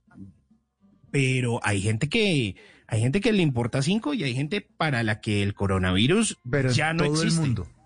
Pero en Ya no todo exi- el mundo. En todo el mundo. En todo, en el, todo mundo. el mundo. No es Colombia aquí que, ay, los colombianos. No, en todo el mundo. Es que, ay, ya. Sí, por O- fin o- o- compartimos algo todos, ¿ah? Sí. Todos. Sí, un- un- un- una pandemia, un virus y la irresponsabilidad en general. ¿O no, Mauro? ¿O no? No, pero miren, pero miren, por ejemplo, una cosa que me tiene como inquieta. Eh, no- nos escandalizamos supuestamente con las noticias de Ecuador de que todo el mundo reconoce muertos por ahí regados y que los estaban quemando, que porque no habían de Sí, meterlos sí, y que tienen. Oiga, ¿Ecuador fue que no tuvo rebrote o es que me pareció? ¿O es que nos mocharon los servicios para allá? Que no volvimos a ver nada de Ecuador. no sé. Ahora, al mal Pues tiempo, al mal tiempo, al mal tiempo, al mal tiempo, buena cara. Yo le digo a más de un compañero de los amigos míos, parce, si a usted lo identifican con el tapabocas, fracasó como ladrón. ¡Ay, no! Porque a usted lo ¿Cómo pillan y hola Mauro? ¿cómo vas? Ay, pero yo tengo el tapabocas, ¿cómo sabía que yo era? Parce, usted fracasó como ladrona. No me meta nada vuelta que perdió porque la pillan ahí mismo. Sí, es una buena teoría. Son situaciones que uno tiene que estar como pendiente. Y hermano, ah, Sí. yo no sé, yo de todas maneras todo lo tomo como en broma, como para que no me dé muy duro. Pero uno siempre tiene. Pero está el bien, cuidado. ponerle humor. Sí. Ah, no, obvio, porque no podemos chillar por el muerto que no es mío. Es que Mm. todo es muy maluco. Cuando el muerto es mío, la cosa es maluca. Cuando el otro, pues, ah, llevó el bulto amigo, nada más que hacer. Mm. Sí, total, total, total. Sí, es que la vaina está difícil. Esto, esto nadie lo veía venir. Esto no estamos preparados para esta vuelta y ahí sobreviviendo. Y la economía para, uf, que está dura la vaina, está dura la vaina, pero pues hay que ser positivos, ¿no? Porque si no, ¿qué hacemos? Claro. Mauro, pero yo, tú eres bien positivo. Sí, hombre, yo no es que Pues me trato. yo. Yo trato como el oyente. No, sí, usted siempre está cagado de la risa. Y hoy está, no, Exacto, que no qué chévere. ¿Qué le y pasó? con esa alegría y todo. No. Ahí viene serio. Quiero tocar el, el botoncito. Estamos en, en horario de nosotros, hermano. No igual, igual se usa. No, no, no, de todas maneras no. Hay situaciones que uno tiene que replantear y, y esto nos puso como a pensar un poquito de la vida, de la sociedad, en querer más al otro, en darnos cuenta que en la pieza que sigue está mi hermano, mi mamá, mi papá y el que Exacto. está allá, Trin. Porque el día que nos falte o faltemos nosotros, amigos, Uf. para la sí, paila señor. 7 y se nos fue la olla al río. Exacto. Exactamente, así es, así es, así es. Oiga, Mauro, pues bueno, gracias por su llamada. Ay, eh, sí, siempre gracias. bienvenido. Nos alegra mucho oírlo. Y buen viaje. ¿Mañana a qué hora sale? 8 de la mañana. No, estamos a la sombra, ya eso en el día es muy bueno. Con tal de que yo no tire para Medellín todavía con la restricción que cerraron esa vía de 7 de la mañana a 5 de la tarde, denme por aquí más bien. Ah, bueno, entonces aquí lo estaremos acompañando, hombre. Claro. Oiga, Oiga, Mauro. Mauro. Voy a estar pendiente y cuando me toque trasnochar, ahí les voy a pegar el telefonazo para que voltemos caspa un ratico. Se cuidan, muchachos. Hágale. Se acuer- que el perro mío es chiquito, un, un chiquitico, no vayan a un San Bernardo que me embalo. Y vamos por adelante. Vamos para adelante, vamos para adelante, viejo Mauro. Le mandamos un abrazo y obviamente Oiga, como buen acuérdese oyente... del programa mañana de, lo, de lo, que- lo que quedamos del colegio, ¿no? Pero eso quedó para más adelante, es que está programado para noviembre. Sí. Maña- Uy, mañana... real. Uy. No, que cuál tra- Es que ya está todo programado. No, no, no, no. días me dijo yo que es que preparando los juguetes para mañana y que No, me que- salió. ¿Cuáles juguetes? No, que ¿cuáles juguetes? No. Mire, mañana vamos a hacer el TBT so- sobre paseos familiares. Incluye paseo de río, incluye paseo a finca, Sí, el de olla, claro, paseo de río, de, paseo de finca, e incluye paseo eh, de en avión, cuando uno va a llevar a la familia a conocer el mar, Ay, y el otro que es el paseo internacional, que es a pedirle el autógrafo al Pato Donald. Ese lo tenemos programado. Y de este jueves en ocho tenemos grandes momentos del ciclismo en Colombia. También está JJ Osorio, paisano suya allá desde Medellín, va a estar al aire hablándonos en el jueves para recordar el jueves de TVT. Pero el de los colegios se lo tengo ahí engatillado. Tranquilo que está engatillado. No le va a hacer conejo. Usted sabe que aquí estamos firmes, Mauro. Paseo ¿Listo? que respete ya el vomitado al lado, no se preocupe. Por favor, lleve Bueno, bolsita. 12. Llevo bolsita. 12.51. Y para Mauro, como buen oyente de Bla Bla Blue, sabe que le tenemos siempre canción para dedicarle. Aquí le tengo una que habla de las bananas. Ya que hablamos de los murrapos, aquí está Mi Banana. La nueva fuerza suena en Bla Bla Blue. Ah, Esa, esa vaina, ahora sí.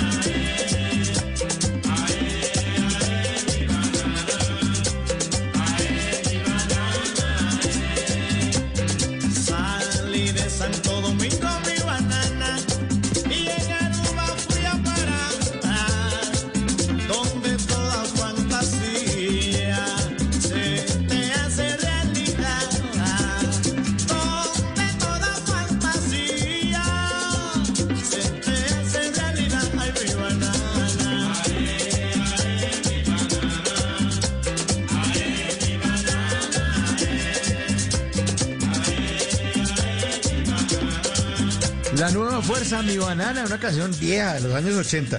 En el control master está Don Otoniel Zapata y me dice, oiga, esa canción es un clásico. Sí, Don Otto. Ahí se la hacemos sonar a nombre de la abejita Maya. Como también le hago sonar a nombre de Simón. Una noticia curiosa. Eh, Bueno, yo no le daré el titular porque me- la, la embarro. Cuéntela, cuéntela usted completa. Es que oiga esto, María. Oiga esto. Ya quiero es- saber. esto es de no creer. A ver. Esta es pasó la historia ahora? de una mujer que, como dirían por ahí, se la estaban bananeando. Póngale cuidado. Esta es la historia de un hombre que tenía una familia, una mujer, Ok. unos hijos. Me encanta la canción de fondo, normal apta para la todo. cosa. Mi banana. Perfecto. Él, ni corto ni perezoso, le dijo, mi amor, voy a salir a hacer una vueltecilla. Me demoro un poquito, pero yo regreso. Tranquila. Esto ocurrió en la República de Zambia. Esto es una historia, pero una belleza, yo creo, para que Dago García luego le haga guion y por favor haga película. Resulta que él con su familia, toda la cosa, le dice a la mujer que Ajá. ya vuelve, que en un ratico, no sé qué, toda la cosa. Listo, salió con una maleta, toda la vaina, hasta ahí todo tranquilo. Esto parecería un chiste, pero resulta que sí, esto ocurrió. La señora como que se la solía, como que estaba ahí medio sospechando de este tipo, porque decía, él, él anda muy raro, hace unos movimientos, sale por aquí, sale por allá. Pues resulta que... Y la intuición, la intuición. Ajá. Claro, la intuición, esa muy, muy pocas veces falla. Falla. Pues resulta que él se fue Hasta ahí todo tranquilo, todo normal, no sé qué, toda la vaina. La mujer decidió seguirlo. Le siguió sigilosamente cada uno de sus pasos y se fue con sus hijos y les dijo, vamos a ver qué es lo que está haciendo su papá. Pues claro, lo siguieron durante todo el recorrido, toda la cosa. Y resulta que el señor, ni corto ni perezoso, pero eso sí muy descarado, se fue a casarse con una novia que él tenía. Sí, sí, sí. ¿Qué? O sea, él estaba casado, tenía familia, No. pero también tenía novia. Pero no. No. solo con el descaro de que tenía novia y le era infiel a su esposa, Se fue iba a se fue a casar con la novia. No le creo. eso. Ah, ¿qué tal es? ¿Qué es ese nivel de descaro en esta No. vida? Ay, no.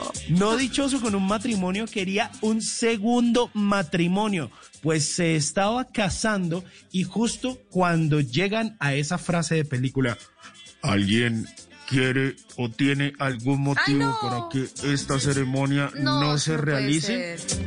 Entra su esposa a la iglesia con sus hijos y dice, sí, nosotros. Claro, toda la familia, la novia dice, ¿qué? ¿Cómo así? ¿Quiénes son ustedes? Yo soy la esposa de este señor y estos son sus hijos. Ah, Hágame el favor. Pero Esto eso hay que hacerle una serie, una película. bravo. Claro, una película. Claro, pues la gente empezó a grabar con sus celulares el escándalo, la chillada. El, se- él, él no sabía dónde meterse, decía trágame No, no, tierra. no, no, no, no, no, no, ¿qué tal? Hágame el favor. Pues resulta que ahora la que era la novia y que se iba a casar con él lo va a demandar por daños y perjuicios. Y dice, Claro, porque no solo alcanza con la justicia divina, la justicia en esta tierra tiene que hacerle pagar. Y resulta que las leyes en la República de Zambia son muy estrictas y podrían darle hasta siete años de cárcel por el delito de bigamia. Se le acabó la fiesta a este señor. Se le acabó la No. Fiesta. De la, ma- de la boda a la cárcel. Ay, no, no, no, no, no, no. Se le acabó la fiesta. turca le queda chiquita. Chiquita, chiquita, hay muchos libretistas, me imagino que detrás de esta buena historia que nos trae Simón 1258, ya vamos llegando al final de Bla Bla Blue y nos despedimos con una buena salsita, vamos entrando a- con esta que se llama Urgente y que es del grupo Galé. El grupo Galé suena en Bla Bla Blue.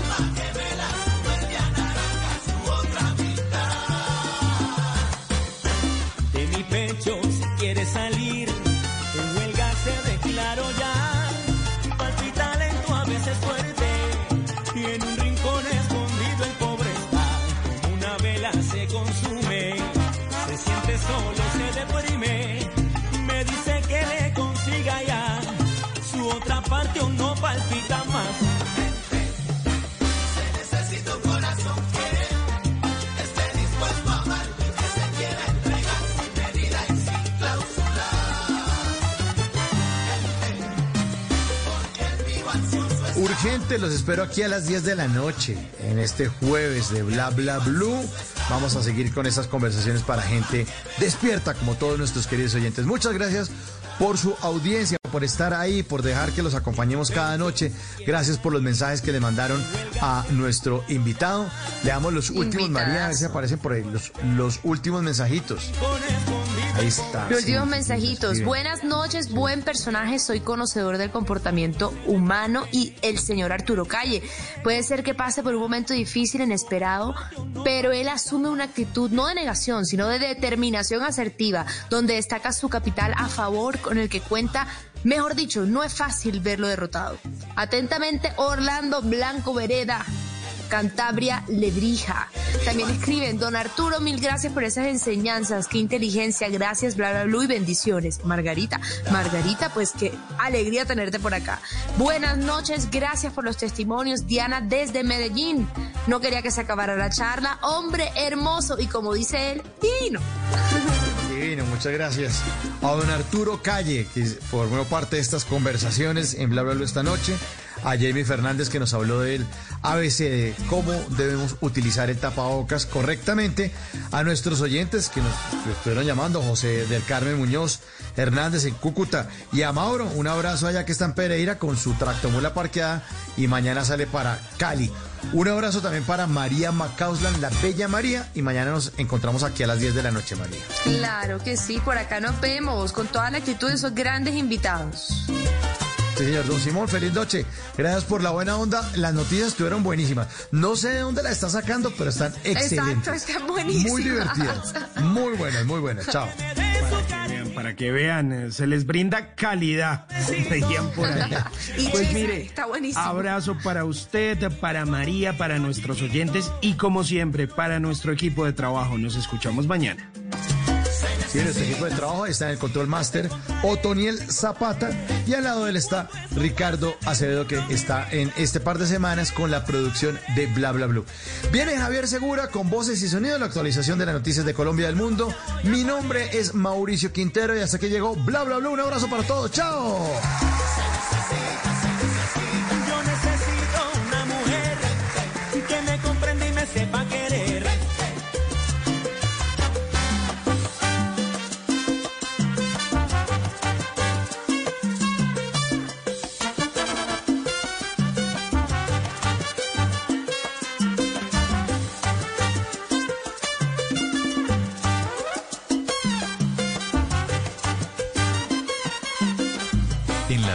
La única que no se cansa es la lengua.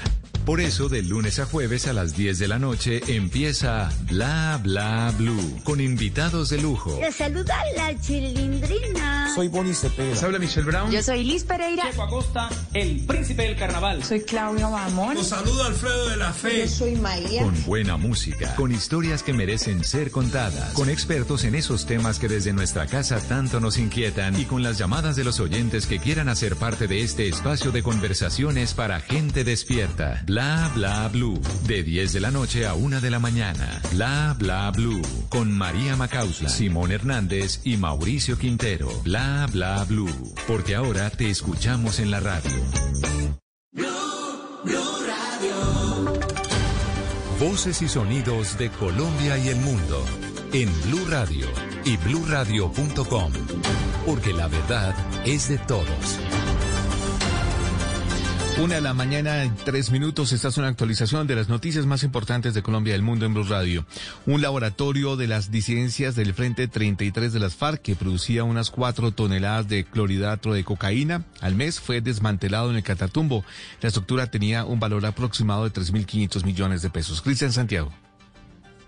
Tropas de la Fuerza de Tarea Vulcano, de manera conjunta con la Policía Nacional, llegaron hasta la vereda Santa Cecilia, en el municipio de Sardinata, en la zona del Catatumbo, para desmantelar un complejo ilegal para la producción de clorhidrato de cocaína valorado en unos 3.500 millones de pesos y que pertenecería a las disidencias del Frente 33 de las FARC. Estaba compuesto por seis estructuras que almacenaban en su interior cerca de 2.040 galones de acetona, 10 galones de ácido clorhídrico y más de 615 kilogramos de clorhidrato de cocaína. De igual forma, fue desmantelado un semillero con más de 50.000 plántulas de coca que estaban listas para ser trasplantadas. Este laboratorio producía 4 toneladas al mes de clorhidrato de cocaína que eran enviadas desde esa zona del Catatumbo a puertos en la costa atlántica para buscar destinos internacionales.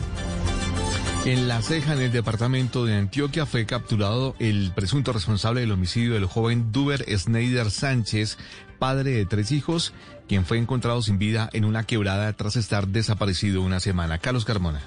Las autoridades confirmaron la captura de Juan David Berrío, presunto responsable del homicidio del joven Duber Snyder Sánchez en el municipio de La Ceja y padre de tres hijos. El crimen conmovió al departamento en agosto de este año, luego de una semana de intensa búsqueda para encontrar el cadáver. Ambos hombres habrían iniciado una discusión en un parque del municipio donde la víctima cayó a una quebrada. Luego de una semana, el cuerpo fue encontrado al otro lado del pueblo en un crimen que al parecer sería pasional, pues la riña habría iniciado por una mujer. La Secretaría de Seguridad de La Ceja informó que el presunto homicida fue capturado en límites con el retiro y se negó al cargo de homicidio imputado.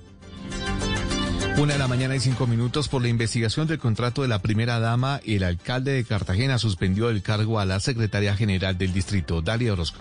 Dando cumplimiento al ordenado por la Contraloría Distrital, el alcalde William Dow suspendió de su cargo a la secretaria general del distrito, Diana Martínez, en el marco del proceso de responsabilidad fiscal que adelanta el ente de control por el contrato de la llamada primera dama Cintia Pérez Amador. La exsecretaria general, por su parte, calificó de persecución política esta decisión de la Contraloría. Entra full. existe ninguna evidencia material que demuestre o permita presumir que yo puedo obstaculizar la investigación en curso. Por la investigación del contrato de Pérez Amador, la alcaldía ya anunció que se reembolsará más de 30 millones de pesos pagados a esta y se reajustará su salario de 7 millones a 2 millones de pesos, que es lo que asegura la Contraloría Distrital debe tener asignado. Una de la mañana y seis minutos, un nuevo caso de muerte de abejas se registró en el departamento del Quindío, esta vez en zona rural del municipio de Montenegro, donde 10 colmenas resultaron intoxicadas por el uso indiscriminado de agroquímicos. Nelson Murillo. En el más reciente caso, en el corregimiento de Pueblo Tapado en Montenegro, 12 colmenas con al menos un millón de abejas murieron intoxicadas por el uso indiscriminado de agrotóxicos. Faber Sabogal, presidente de Aso Abejas, denuncia que la falta de control a la sustancia fipronil está matando a estos insectos. Hay una moratoria sobre el uso del fipronil, que es el que más mata abejas, y en este momento ellos no toman ninguna acción sobre esa, esa moratoria que hizo el Ministerio de Agricultura hace más de dos años ya. Entre tanto, las autoridades ambientales anunciaron un protocolo especial de seguimiento a las intoxicaciones para identificar daños ambientales por las fumigaciones. Una de la mañana de siete minutos en Santa Marta, una vendedora de tapabocas fue sorprendida limpiándose la cara con los mismos productos que al parecer comercializaba. La denuncia acompañada del video es viral en redes sociales. La policía impuso comparendo a la vendedora Luis Oñate. En pocos minutos, el video aficionado donde una mujer es grabada limpiándose la cara y la mucosa con los tapabocas que exhibía para la venta se multiplicó en redes sociales, acompañado de miles de expresiones de indignación y de rechazo. El coronel Óscar Solarte, comandante de la Policía Metropolitana de Santa Marta, dijo que la mujer por estar comercializando productos no autorizados se le impuso un comparendo, pero quedó vinculada en una investigación penal para determinar si estaba comercializando tapabocas usados. Estamos haciendo la verificación y si se determina que se estaban eh, vendiendo, pues podría estar incursa en, en una conducta penal que es propagación de virus. Según el coronel, la mujer le manifestó a los patrulleros que hicieron el comparendo que usa varios tapabocas porque supuestamente suda de manera excesiva. Noticias contra reloj en Blue Radio. Una de la mañana, ocho minutos. La noticia en desarrollo. La India autoriza a partir de hoy jueves reabrir escuelas y salas de cine por primera vez desde que el confinamiento por el coronavirus fue impuesto en marzo pasado, mientras el país supera los 7,3 millones de contagios. En noticias de música, Pots Malone, un, eh, con nueve galardones, arrasó en los premios Billboard, la primera gran gala de premios celebrada en un escenario físico desde el comienzo de la pandemia, en la que también triunfaron Billie Eilish y el puertorriqueño Bad Bunny. Y seguimos atentos porque líderes de la Minga reportaron la desaparición de Félix Hernández, líder indígena en Verachamí. Organizaciones indígenas hacen un llamado urgente al gobierno para que se activen todos los mecanismos de búsqueda. La ampliación de estas y otras noticias en blueradio.com. Sigan disfrutando de Blue Música. Estás escuchando Blue Radio y bluradio.com.